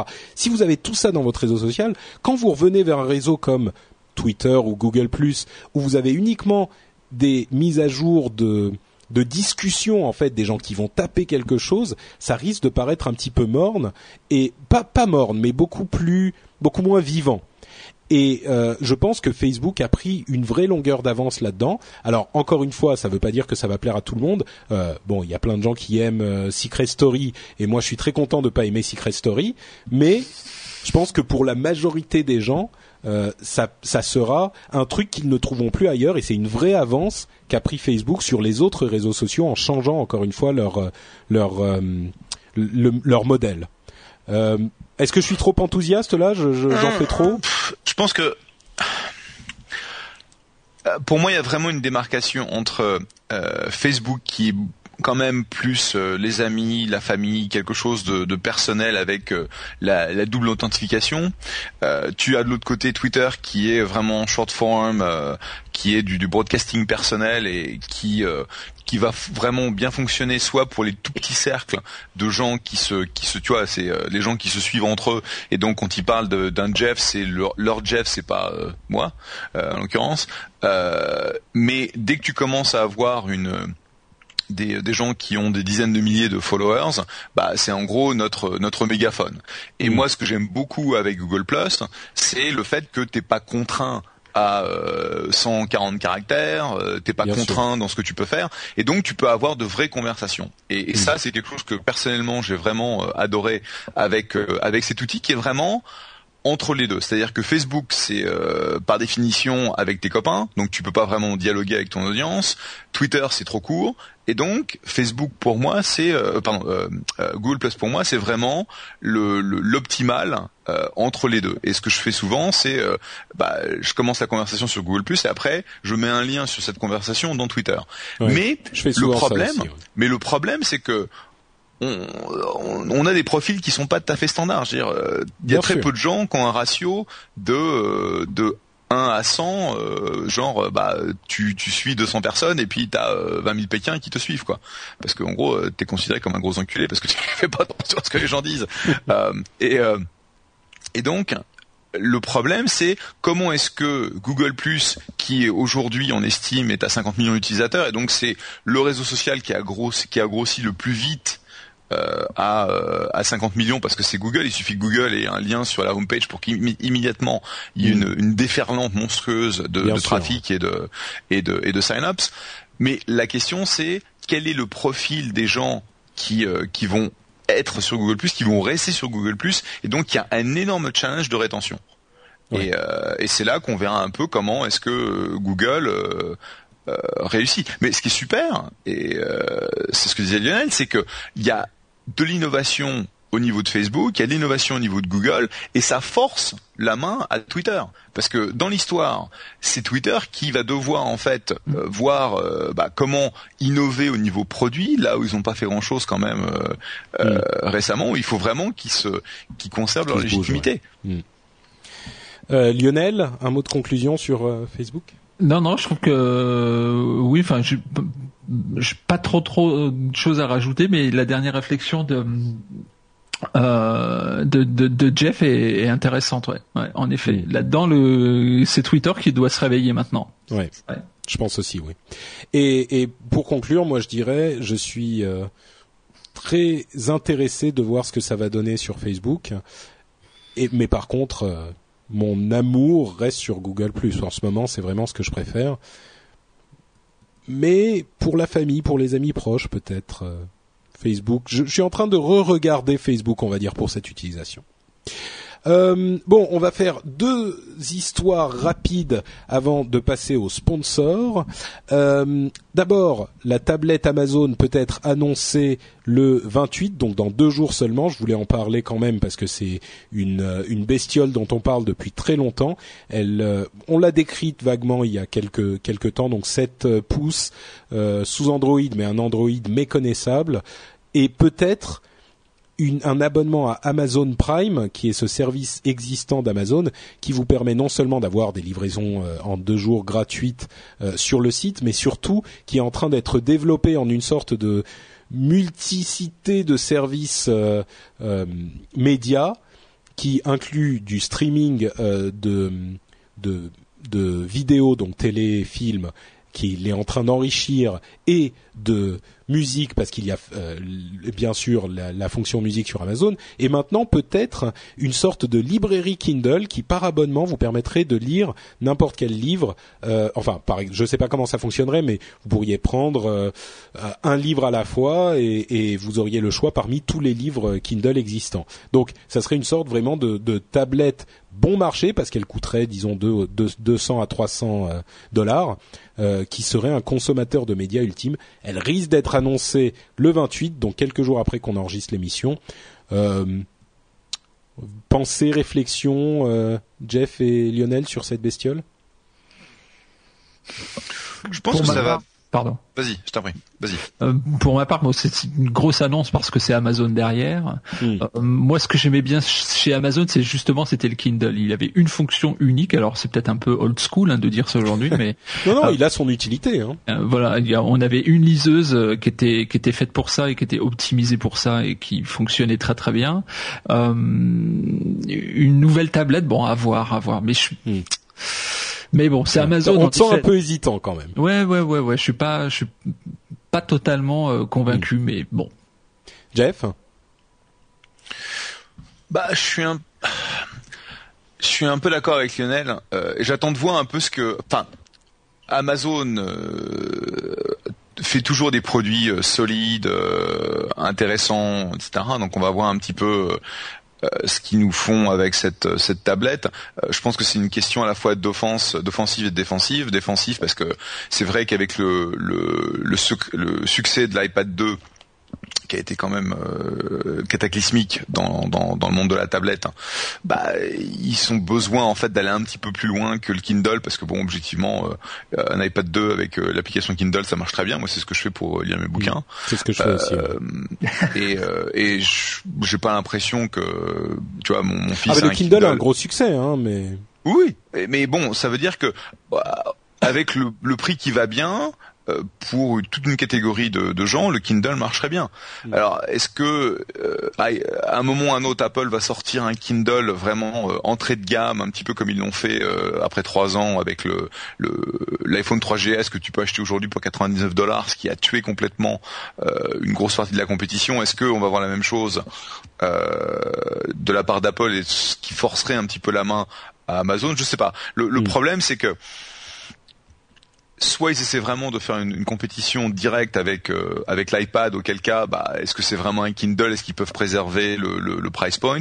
Je sais pas. C'est on, va voir ce, on va voir ce qu'ils ont dans les manches. Ça va être intéressant. Ouais. Bon, effectivement, euh, on peut en discuter longtemps, mais on préférera attendre de voir effectivement ce qu'ils vont annoncer. Moi, je, je le dis depuis quelques mois déjà. Je pense que Amazon euh, prépare quelque chose de très intéressant et il faut se, se méfier de ces gens-là même s'il n'était pas encore présent vraiment sur le marché des tablettes. Dernière chose, euh, hidemyass.com. Non, c'est pas le site de Jérôme Kainberg. Euh, je, je l'ai pas préparé. Hein. C'est vrai, c'est directement, euh, c'était comme ça, hein, c'était prévu. En fait, euh, c'est un site qui permettait de, euh, c'était un proxy qui permettait à à peu près n'importe qui de cacher son activité sur Internet. Et il se trouve que des, des activistes de chez lolsec utilisaient euh, ce proxy pour camoufler leurs activités de hacking. Et ces gens-là ont en fait collaboré avec le FBI pour euh, euh, mener à l'arrestation des gens de l'ULSEC. Vous savez bien sûr qui sont l'ULSEC, hein, les gens qui ont fait le hack de Sony très très célèbre il y a quelques mois. Et c'est hum, intéressant parce que hidemyass.com se vantait justement de dire on vous cache et euh, vous pouvez faire ce que vous voulez. Nous, on vous cache de toute façon. Alors, ils ont, enfin, ils ont pas, ils ont pas forcément dit qu'on pouvait faire des choses illégales, mais euh, c'est, c'est, ça veut dire que dans ce cas-là, ils ont vendu les lulsec, mais dans d'autres cas, ils ne donnent pas les informations qui leur sont demandées. Donc, c'est marrant, enfin marrant, non, pas, même pas vraiment, mais c'est intéressant de voir que les lulsec certains membres en tout cas, se sont fait attraper par ce, cette société, ce service qu'ils utilisaient justement pour se cacher. Et donc ça veut ça veut dire, enfin je sais pas exactement ce que ça veut dire. Ça veut dire qu'on est on est tranquille nulle part ou qu'on est euh, on ne peut nulle part faire nos activités de hack euh, sans se faire inquiéter. Ou ça veut dire que le FBI était vraiment pas content peut-être. Mais bon, c'était une, euh, une une nouvelle surprenante en tout cas. Ouais, enfin, oui. Mais quand tu, quand tu fais un hack, quand tu fais un hack qui coûte 16 euh, millions de dollars à une société, euh, derrière, faut pas t'étonner à ce que euh, même certains services qui sont sollicités par par les autorités bah, se, se, disent euh, bon bah, on va collaborer parce que c'est pas un petit délit hein, c'est c'est quand même énorme donc mais disons que euh, là encore, on retombe sur cette question récurrente qui est, qui est forcément passionnante en termes de, de, de, politique et même de philosophie, parce que le site dit euh, le World Wide Web ne devrait être worldwide, donc mondial, et ne devrait pas être censuré. C'est leur euh, leur politique, si tu veux. Et mhm. Ok, pas censuré, mais alors vu que les lolsec se considèrent comme des des des, des, activistes politiques. Ils ont une euh, une, euh, une ils disent en tout cas, ensuite on peut pas juger de, leur de la véracité, mais ils disent qu'ils sont un groupe de dissidents, un groupe qui euh, qui a un agenda politique, c'est un groupe de révolutionnaires. Donc oui, peut-être qu'on a tendance à penser eux, bon, c'est un petit peu des rigolos, mais si ces services-là disent ah ben non les lulsec ils ont attaqué Sony donc on va les vendre, enfin est-ce que d'autres euh, groupes, enfin d'autres services, on comprendra plus qu'ils vendent d'autres groupes ou, enfin bon. Bah non, je pense qu'il faut essayer de, enfin, euh, si tu regardes les termes du service euh, hmm. de de Save My Ass ou Hide My Ass, c'est Save My Ass un, un, autre service qui te permet de d'avoir des d'avoir un, un, reminder si tu veux pas oublier l'anniversaire de quelqu'un. et donc Hide My Ass, euh, c'est euh, en gros si jamais vous faites quelque chose qui est vraiment vraiment pas bien et que on reçoit un subpoena euh, de la justice, et eh ben on va pas prendre votre défense à notre compte et en gros vous êtes bah, vous êtes vous êtes dans la merde quoi. Et, oui donc c'est peut-être qu'ils n'utilisent pas le bon service tout ça. Et donc ça veut dire qu'ils ont c'est ce que j'allais dire j'ai dit s'ils veulent vraiment euh, perpétrer euh, des attaques aussi graves que ce que le SAC a fait, eh ben en gros il fallait qu'ils mettent en place leur propre réseau de, de proxy mm. euh, qui est, qui est des, des proxys de type vraiment hackers, alors que là bah, c'était c'était un service qui est utilisé par les gens pour en gros avoir une certaine une, un blocage de leur identité de manière à ce qu'ils puissent aller genre surfer du porn ou Facebook dans au bureau etc etc quoi. donc c'est là où en gros je pense qu'ils ont été très naïfs quant au service qu'ils ont utilisé ça fait un petit peu amateur en fait. Donc euh, parce que c'est vrai que à partir du moment où ils ont euh, ils ont démontré enfin ils ont que les Feds ont, ont eu l'idée que c'était ce genre de service qui était utilisé, ils ont balancé des des, des dans tous les sens et puis et puis voilà quoi. Ouais, bien sûr. Euh, Tristan 44 dans la chatroom est d'accord avec moi, il dit oui amateur c'est le mot. Bon bah on est d'accord alors. Euh, eh ben écoutez, on a fini pour nos grosses histoires principales. On a passé un petit peu de temps. Je vais juste dire un mot sur notre sponsor, la boutique No Watch. Ça c'est le son de la joie. Euh, la boutique No Watch, c'est sur nowatch.net. Vous allez sur nowatch.net, vous cliquez sur la bannière boutique No Watch, et là s'ouvre devant vos yeux ébahis et émerveillés la boutique No Watch qui montre toutes sortes de d'articles merveilleux aux couleurs de No Watch, aux couleurs des podcasts et des émissions que vous préférez, mais pas seulement. Il y a aussi des trucs un petit peu plus neutres qui qui sont des t-shirts un petit peu originaux qui vous permettent qui vous permettent d'affirmer votre votre différence, votre culture un petit peu geek et originale.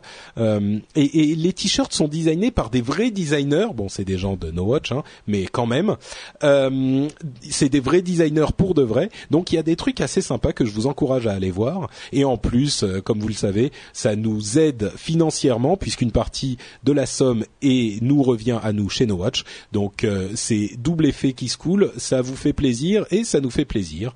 Donc merci à vous d'aller sur la boutique No Watch sur nowatch.net. Euh, donc, on passe à notre partie. je, je, pense que je vais réussir à finir l'émission, mais je ne sais pas si je vais pouvoir parler demain on verra. Euh, notre partie news et rumeurs où on parle des, des, infos qui sont un petit peu moins importantes, sur lesquelles on passe un petit peu moins de temps, même euh, carrément moins de temps.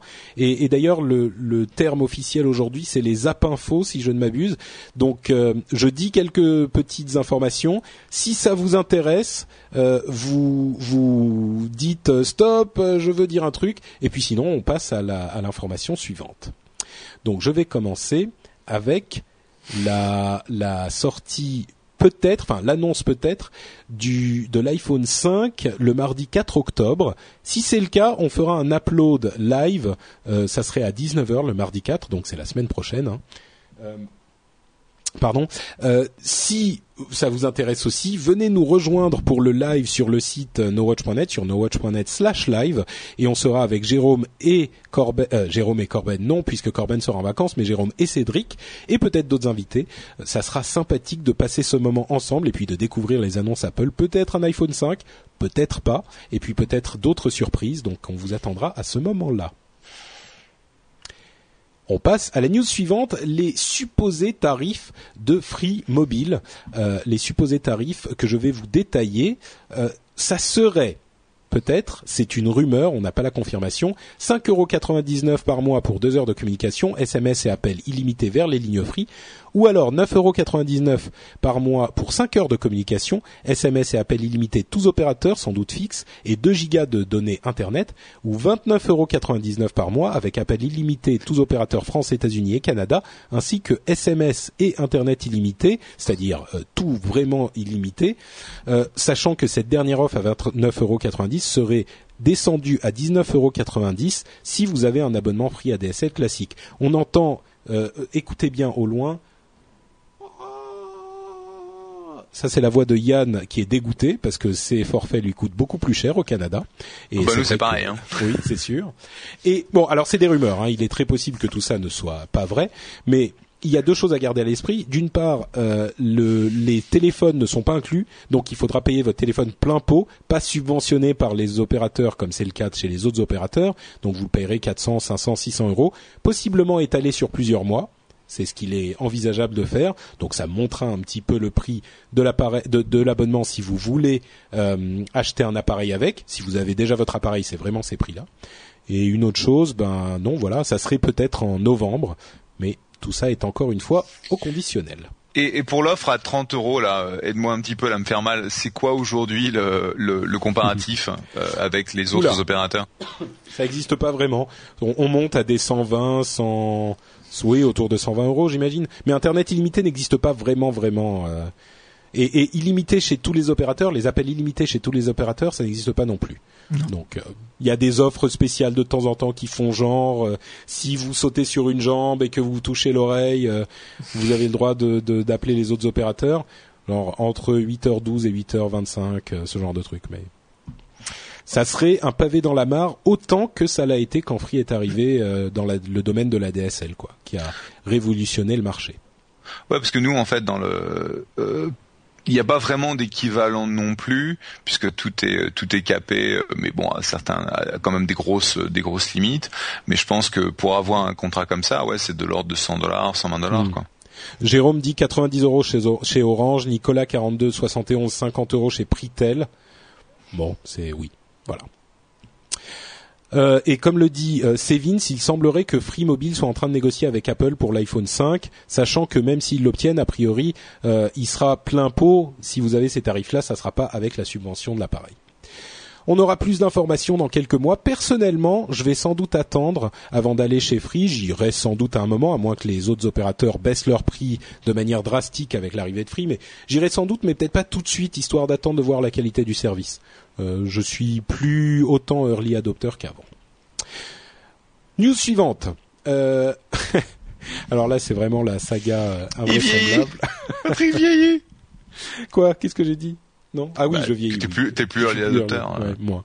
Euh, la saga de l'été, HP, Léo Apotheker, viré de chez HP, Meg Whitman, euh, ancienne euh, CEO de eBay, qui prend sa place. Alors bien sûr, HP, on en a entendu parler. L'année dernière, on vous en parlait parce qu'ils ont viré euh, Mike ou Mark Heard. Mark Heard. Mark, Mark Heard, voilà, pour une sombre histoire. Enfin, c'est en voyant rétrospectivement, c'était un petit peu ridicule. Il y avait une sorte de scandale de sexuel sans sexe et des quelques notes de frais trafiquées qui valaient pas vu la route catastrophique qu'a pris HP depuis que Apotheker a repris les rênes alors qu'ils avaient monté sans sans cesse euh, avec euh, Mark Heard je pense que le board s'en mord les doigts. Et depuis qu'ils ont nommé Meg Whitman donc la nouvelle euh, présidente le, le, les actions ont rechuté.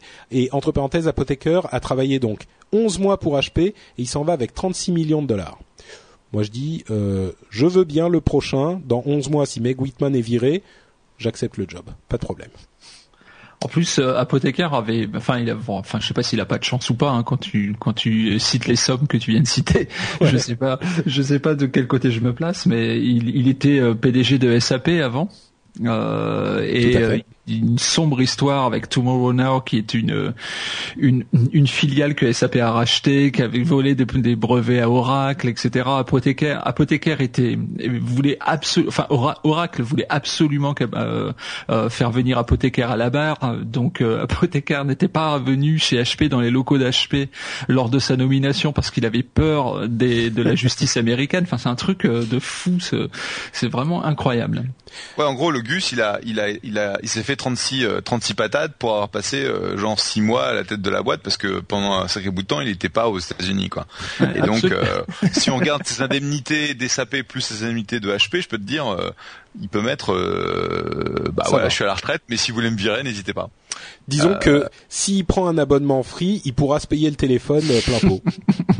Et, donc, plusieurs fois. Juste pour donner une perspective, donc euh, la nana, elle est vraiment, euh, dire, elle est pas conne du tout. Euh, c'est une, c'est une très très très très bonne marketeuse. Euh, bon, c'est ce qu'elle a fait avec avec eBay, mais c'est vrai que connaissant son style de management et le, le, morceau qu'elle est en train de d'essayer d'avaler, ça va pas, ça va pas être évident. Je pense que c'est un peu comme Carol Bartz à Yahoo. Euh, bon, on ouais, ça a pas l'air d'être exactement le bon, le the right fit, tu vois. Non, non, c'est ça. C'est en gros euh, Ray Lane qui est euh, euh, qui est sur le board, qui était le chairman de d'HP depuis un bout de temps, depuis longtemps, s'est dit bah tiens, Carol Barth, ça pourrait être un, une bonne façon de redorer la pilule d'HP. Bon, bon, on, va voir, on va voir. C'est quelqu'un c'est quelqu'un qui bosse beaucoup, c'est quelqu'un qui est très intelligent, donc on va voir. Mais le problème, c'est qu'effectivement, comme tu le disais, toutes les conneries qu'ont amassé euh, les, les board members d'HP depuis les deux dernières années, depuis qu'ils ont viré euh, Heard, c'est euh, c'est vraiment de, de la connerie en barre quoi. Et, c'est vraiment pour toi, c'est vraiment le board qui est responsable quoi. La blague ici, c'est que le board HP, le board HP est tellement mauvais qu'il il fait en sorte de rendre celui de Yahoo encore plus acceptable. ce qui est quand même, ce qui est quand même beaucoup. On va parler de Yahoo juste après. Et donc, c'est pas c'est pas évident. Et ce qu'il faut voir aussi, c'est que là, ils ont fait. Enfin, Apotheker avait dit, on va vendre la l'activité PC d'HP, euh, qui est quand même le plus gros constructeur de PC au monde, et on va acheter cette euh, cette boîte qui s'appelle Autonomie pour 10 milliards de dollars pour une boîte qui fait à peu près un milliard de, de chiffre d'affaires. Ce qu'il faut savoir, c'est que si je ne m'abuse, euh, si le deal ne se le deal ne va pas à bout, il y a un, une break-up fee de 2 milliards et demi. Euh, donc tout le monde dit bon arrêtez le deal arrêtez le deal autonomie c'est de la connerie de toute façon faut pas faut pas aller de l'avant. Et donc non seulement apothicaire coûte 36 milliards en 36 millions, 36 millions en en indemnité, mais euh, ils risquent de leur coller une ardoise de 2 milliards 5 pour une break-up fee quoi. Donc euh, c'est le genre, c'est c'est 11 mois qui ont coûté très cher quoi. Oui, alors entre parenthèses euh, Meg Whitman dit très clairement enfin on va pas on continue dans la même direction. Peut-être qu'ils vont pas vendre la, division PC, mais ils vont sans doute acheter autonomie quoi. Sûr que quand ça, si ça coûte 2 milliards et demi de ne pas l'acheter, ça motive. Euh, tu parlais d'Yahoo justement. Alors euh, Yahoo est, à vendre, pas à vendre? Qu'est-ce qui se passe? Euh, Jerry Yang fait des, envoie des mémos à tout le monde. Tu, sais ce qui se passe à Yahoo, Jeff Enfin, tu sais ce qui se passe. Je veux dire, tu peux nous expliquer cette histoire? Donc le, le, board de Yahoo, l'autre embarrassant board de la vallée, a finalement viré la mère la mère Bartz. Euh, la blague, c'est que euh, il se passait tellement de choses la semaine où ça s'est passé que Yahoo l'a viré en catastrophe de manière, en, espérant que ça se verrait pas, mais malheureusement ça s'est vu. Et, euh, et donc elle a appelé le board de bande de couilles molles, ce qui était assez, assez rigolo parce que bon, elle a pas, elle a pas sa langue dans sa poche. Et euh, plutôt que d'essayer d'aller chercher un, un, nouveau leader et de d'écouter en fait les, les, les, intérêts qui avaient été exprimés par euh, certains investisseurs, euh, genre Silver Lake et, et Mark Andreessen, d'essayer de reprendre Yahoo, il semblerait qu'ils aient demandé à Allen Company, qui est une, une banque d'affaires, en gros de trouver des acheteurs pour les différentes pièces de Yahoo. Donc hmm. c'est un bout de, de, leurs assets en, en Chine donc les, enfin Chine, Japon et, euh, et le business de Yahoo en, aux États-Unis. Et c'est un peu dommage, euh, pour être très honnête, parce que Yahoo même euh, dans cette version très euh, troublée est quand même une propriété bah, avec un avec un footprint monstrueux et mm. c'est vraiment du gâchis quoi. Mais ça veut dire qu'ils vendraient genre euh, Flickr, euh, Yahoo, enfin peut-être que Microsoft, qui on s'en souvient avait proposé une somme exorbitante pour Yahoo à l'époque, il y a quoi un an, euh, et Jerry Yang avait dit avait fait sa précieuse en disant non non ça m'intéresse pas trop machin. Est-ce que Microsoft pourrait être intéressé par au moins le, le, le search ou? Bah en gros. Euh... Microsoft aujourd'hui a un point où ils ont plus vraiment besoin de Yahoo quoi. Donc euh, ouais. sachant qu'ils ont déjà les, les accords en enfin Ouais, c'est trop tard. C'est un peu tard. Oui, ils ont ils ont vraiment fait la connerie de de de de, de la enfin de la dernière décennie pour eux euh, de ne pas vendre à Microsoft quoi, mm. parce que c'était euh, c'était la seule façon pour eux de vraiment retourner une euh, bah, faire un retour pour leurs investisseurs. Et là, on sait pas trop où ça va finir et c'est vraiment dommage parce que c'est quand même une très très belle boîte. Et, et pour répondre à la question, on sait pas, on sait pas comment ils vont se positionner. Est-ce qu'ils vont simplement dire, bah voilà, tout ce qui est chinois, ça va là, tout ce qui est japonais, ça va là, tout ce qui est euh, américain, ça va là. On t'entend pas très bien, Jeff. Ça. Ça coupe un peu. Désolé. Euh, Est-ce que vous m'entendez? Un, deux? Moyen. Euh... Pourtant, pourtant, je suis, alors, je suis, je suis chez AOL, donc c'est peut-être à cause de ça. Je suis sur un réseau AOL. Ah, t'es en France là? Euh, Mais non, AOL, je suis bête. Oui, d'accord. Tout s'explique. Je, euh... je, je, suis fatigué. Et donc, on ne sait pas juste quel va être le degré de saucissonnage. D'accord. On ne sait pas quel va être le degré de saucissonnage, effectivement. Ça va sans doute nous occuper dans les semaines à venir. Euh, alors deux, deux, dernières petites news euh, rapides. Google Plus est ouvert au public. Euh, ah bah je le disais tout à l'heure, mais euh, donc Google Plus est ouvert au public. Si vous voulez tester ce merveilleux réseau social, vous pouvez y aller et par exemple euh, suivre un jeune homme qui s'appelle Jeff Clavier. Vous cherchez en haut là sur le champ de recherche et vous pouvez le trouver facilement. Et quand vous avez fait ça, vous pouvez aussi suivre Patrick Béja, c'est moi. Euh, donc euh, Google Plus ouvert, vous verrez, c'est quand même un excellent euh, lieu pour discuter et s'amuser. Lionel, toi, t'es pas public sur les réseaux genre Google Plus Non. D'accord. Bon, donc vous le suivez sur Itis Lionel sur Twitter. Absolument. Et, et, et autre nouvelle dont je voulais parler, qui est vraiment mineure, c'est une dans le domaine de la recherche, il y aurait visiblement bientôt des vrais puces 3D. Alors je dis des vrais parce que il y a quelque temps qu'on avait parlé de la puce 3D annoncée par Intel ou qui n'était pas vraiment une puce 3D euh, parce que c'était le transistor qui était euh, à la verticale au lieu d'être à l'horizontale qui faisait gagner de la place.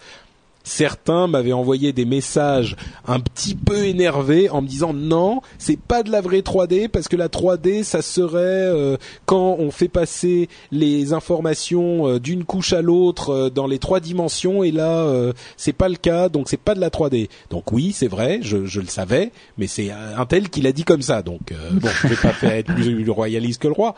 Mais là, il y a IBM.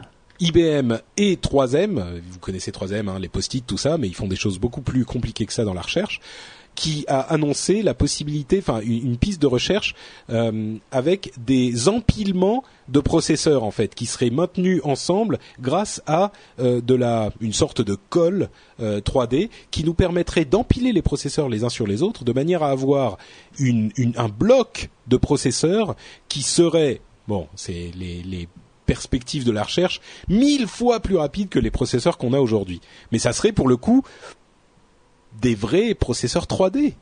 Donc voilà, je voulais le mentionner pour euh, pour faire un petit clin d'œil à nos camarades qui étaient pas contents qu'on parle de 3D alors que c'était pas vraiment de la 3D à l'époque. Et vous savez quoi? Je crois qu'on arrive à la fin de l'émission. Moi, je voulais juste te dire que la semaine dernière, j'ai vu euh, une équipe euh, dans la vallée qui construisait un processeur quant, donc ils utilisaient la Ouais, c'est un processeur, un quantique. Donc euh, oh. la mécanique quantique appliquée au processeur et ça, ça va être vache fort. On verra pas ça avant entre 3 et 10 ans, mais c'était mais alors, je, je, suis rarement, je tombe rarement de ma chaise. J'étais par terre. Mais ça permettait de faire Qu'est-ce qui t'a fait tomber de ta chaise? Parce qu'on sait que c'est. Bah le fait, le fait qu'ils ont réussi, le fait qu'ils ont réussi à, à, adapter en fait la, les théories de mécanique quantique et l'appliquer à, mm. à, un processeur qui, euh, de fait, est capable de gérer en parallèle euh, ces états. Donc c'est pas 0,1, c'est euh, il y a 16 états en parallèle et donc euh, ils ont inventé euh, une ROM, une RAM avec un accès aussi quantique parce qu'ils ont besoin d'une ingestion de données qui est incroyable. Bon, tout est aujourd'hui, tout aujourd'hui c'est encore à l'état de, de, de, super prototype et ça tourne dans un petit dans un petit réfrigérateur qui est au zéro absolu. Hmm. donc c'est beau, c'est grand, c'est fort. Intéressant. Oui, comme on le dit dans la dans la chat room, c'est comme dans Fringe, dit Krugi 1. Euh, c'est vrai que c'est le la l'informatique quantique, c'est c'est presque du domaine de la science-fiction. Pour ceux que, comme le disait Jeff, pour ceux qui comprennent pas, euh, c'est des des la base du de, de l'informatique, c'est euh, chaque information, chaque unité d'information a un état 1 ou 0, donc oui ou non. Et dans la mécanique quantique, enfin dans l'informatique quantique, chaque unité d'information peut avoir plus de deux états différents en même temps. Donc en l'occurrence c'est 16 pour cela, mais c'est ça, ça augmente. Enfin bref, c'est magique quoi. Euh, bah écoute, tu nous tiendras au courant pour ça. Euh, si je peux avoir un prototype, euh, je suis pas contre non plus. C'est comme si si HP veut de moi pour le prochain euh, pour le, le board, enfin pour présider le, la boîte. Ah toi aussi t'as demandé? écoute, je dis, euh, ça a pas l'air trop contraignant. Tu fais un petit peu ce que tu veux. Euh, moi, je transformerai HP en une sorte d'immense générateur de podcast. Tu vois, Apothécaire, il y va, il venait de SAP, il transforme HP en SAP. Moi, je fais bah, je rachèterais genre euh, CNN, Al Jazeera et France 24, et puis ils se mettraient tous à faire du podcast. Ouais, tu sais, le tout c'est de c'est de tenir allez euh, deux trois semaines et puis au prorata des des 11 mois et des 36 millions, c'est pas mal. Oui, c'est c'est oui, c'est déjà suffisant. bon, écoutez, euh, on a un petit message de notre ami Guillaume de la Statosphère qui nous parle de email, enfin d'email et de l'importance qu'ils ont alors qu'on pensait peut-être qu'ils mourraient. À toi Guillaume. Bonjour à tous, intéressons-nous aujourd'hui à la notoriété des webmails. Bien que le développement des réseaux sociaux contribue à faire chuter leur taux d'utilisation, les grandes sociétés web continuent à avoir en eux un service d'une importance cruciale.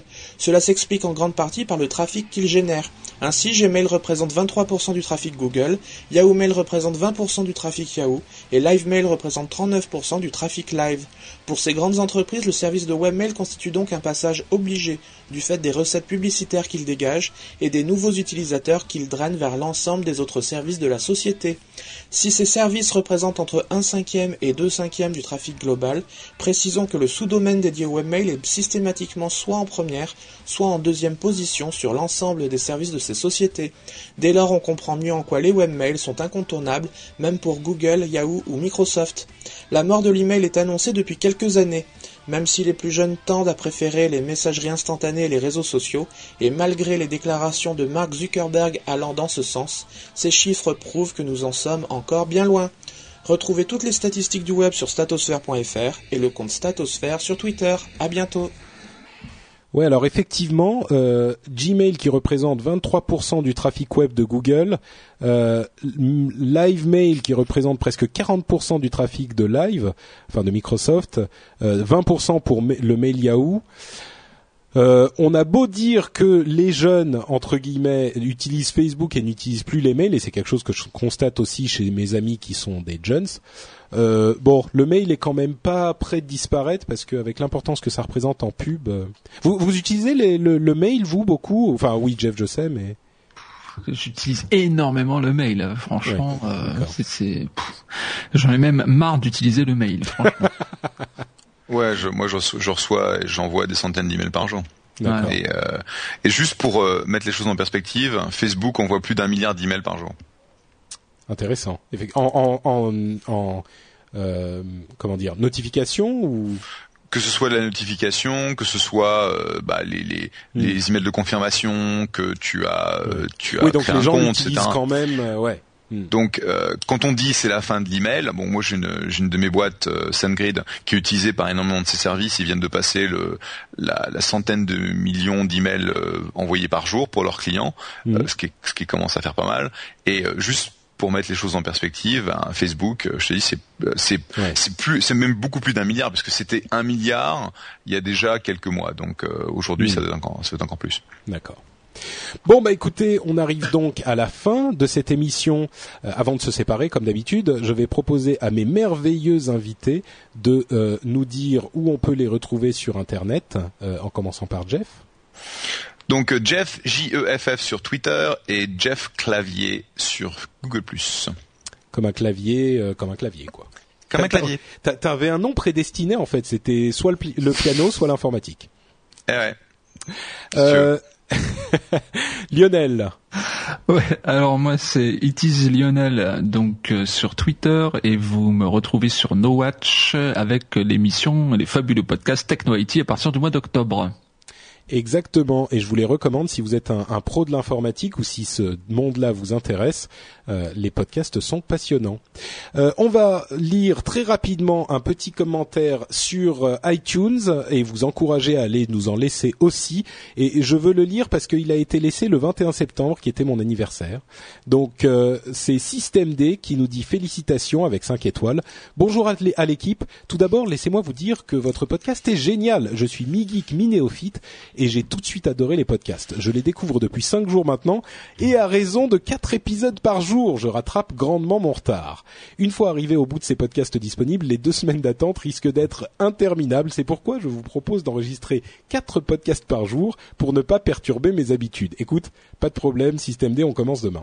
En tout cas, toute blague mise à part, podcast extrêmement enrichissant d'un point de vue intellectuel et culturel.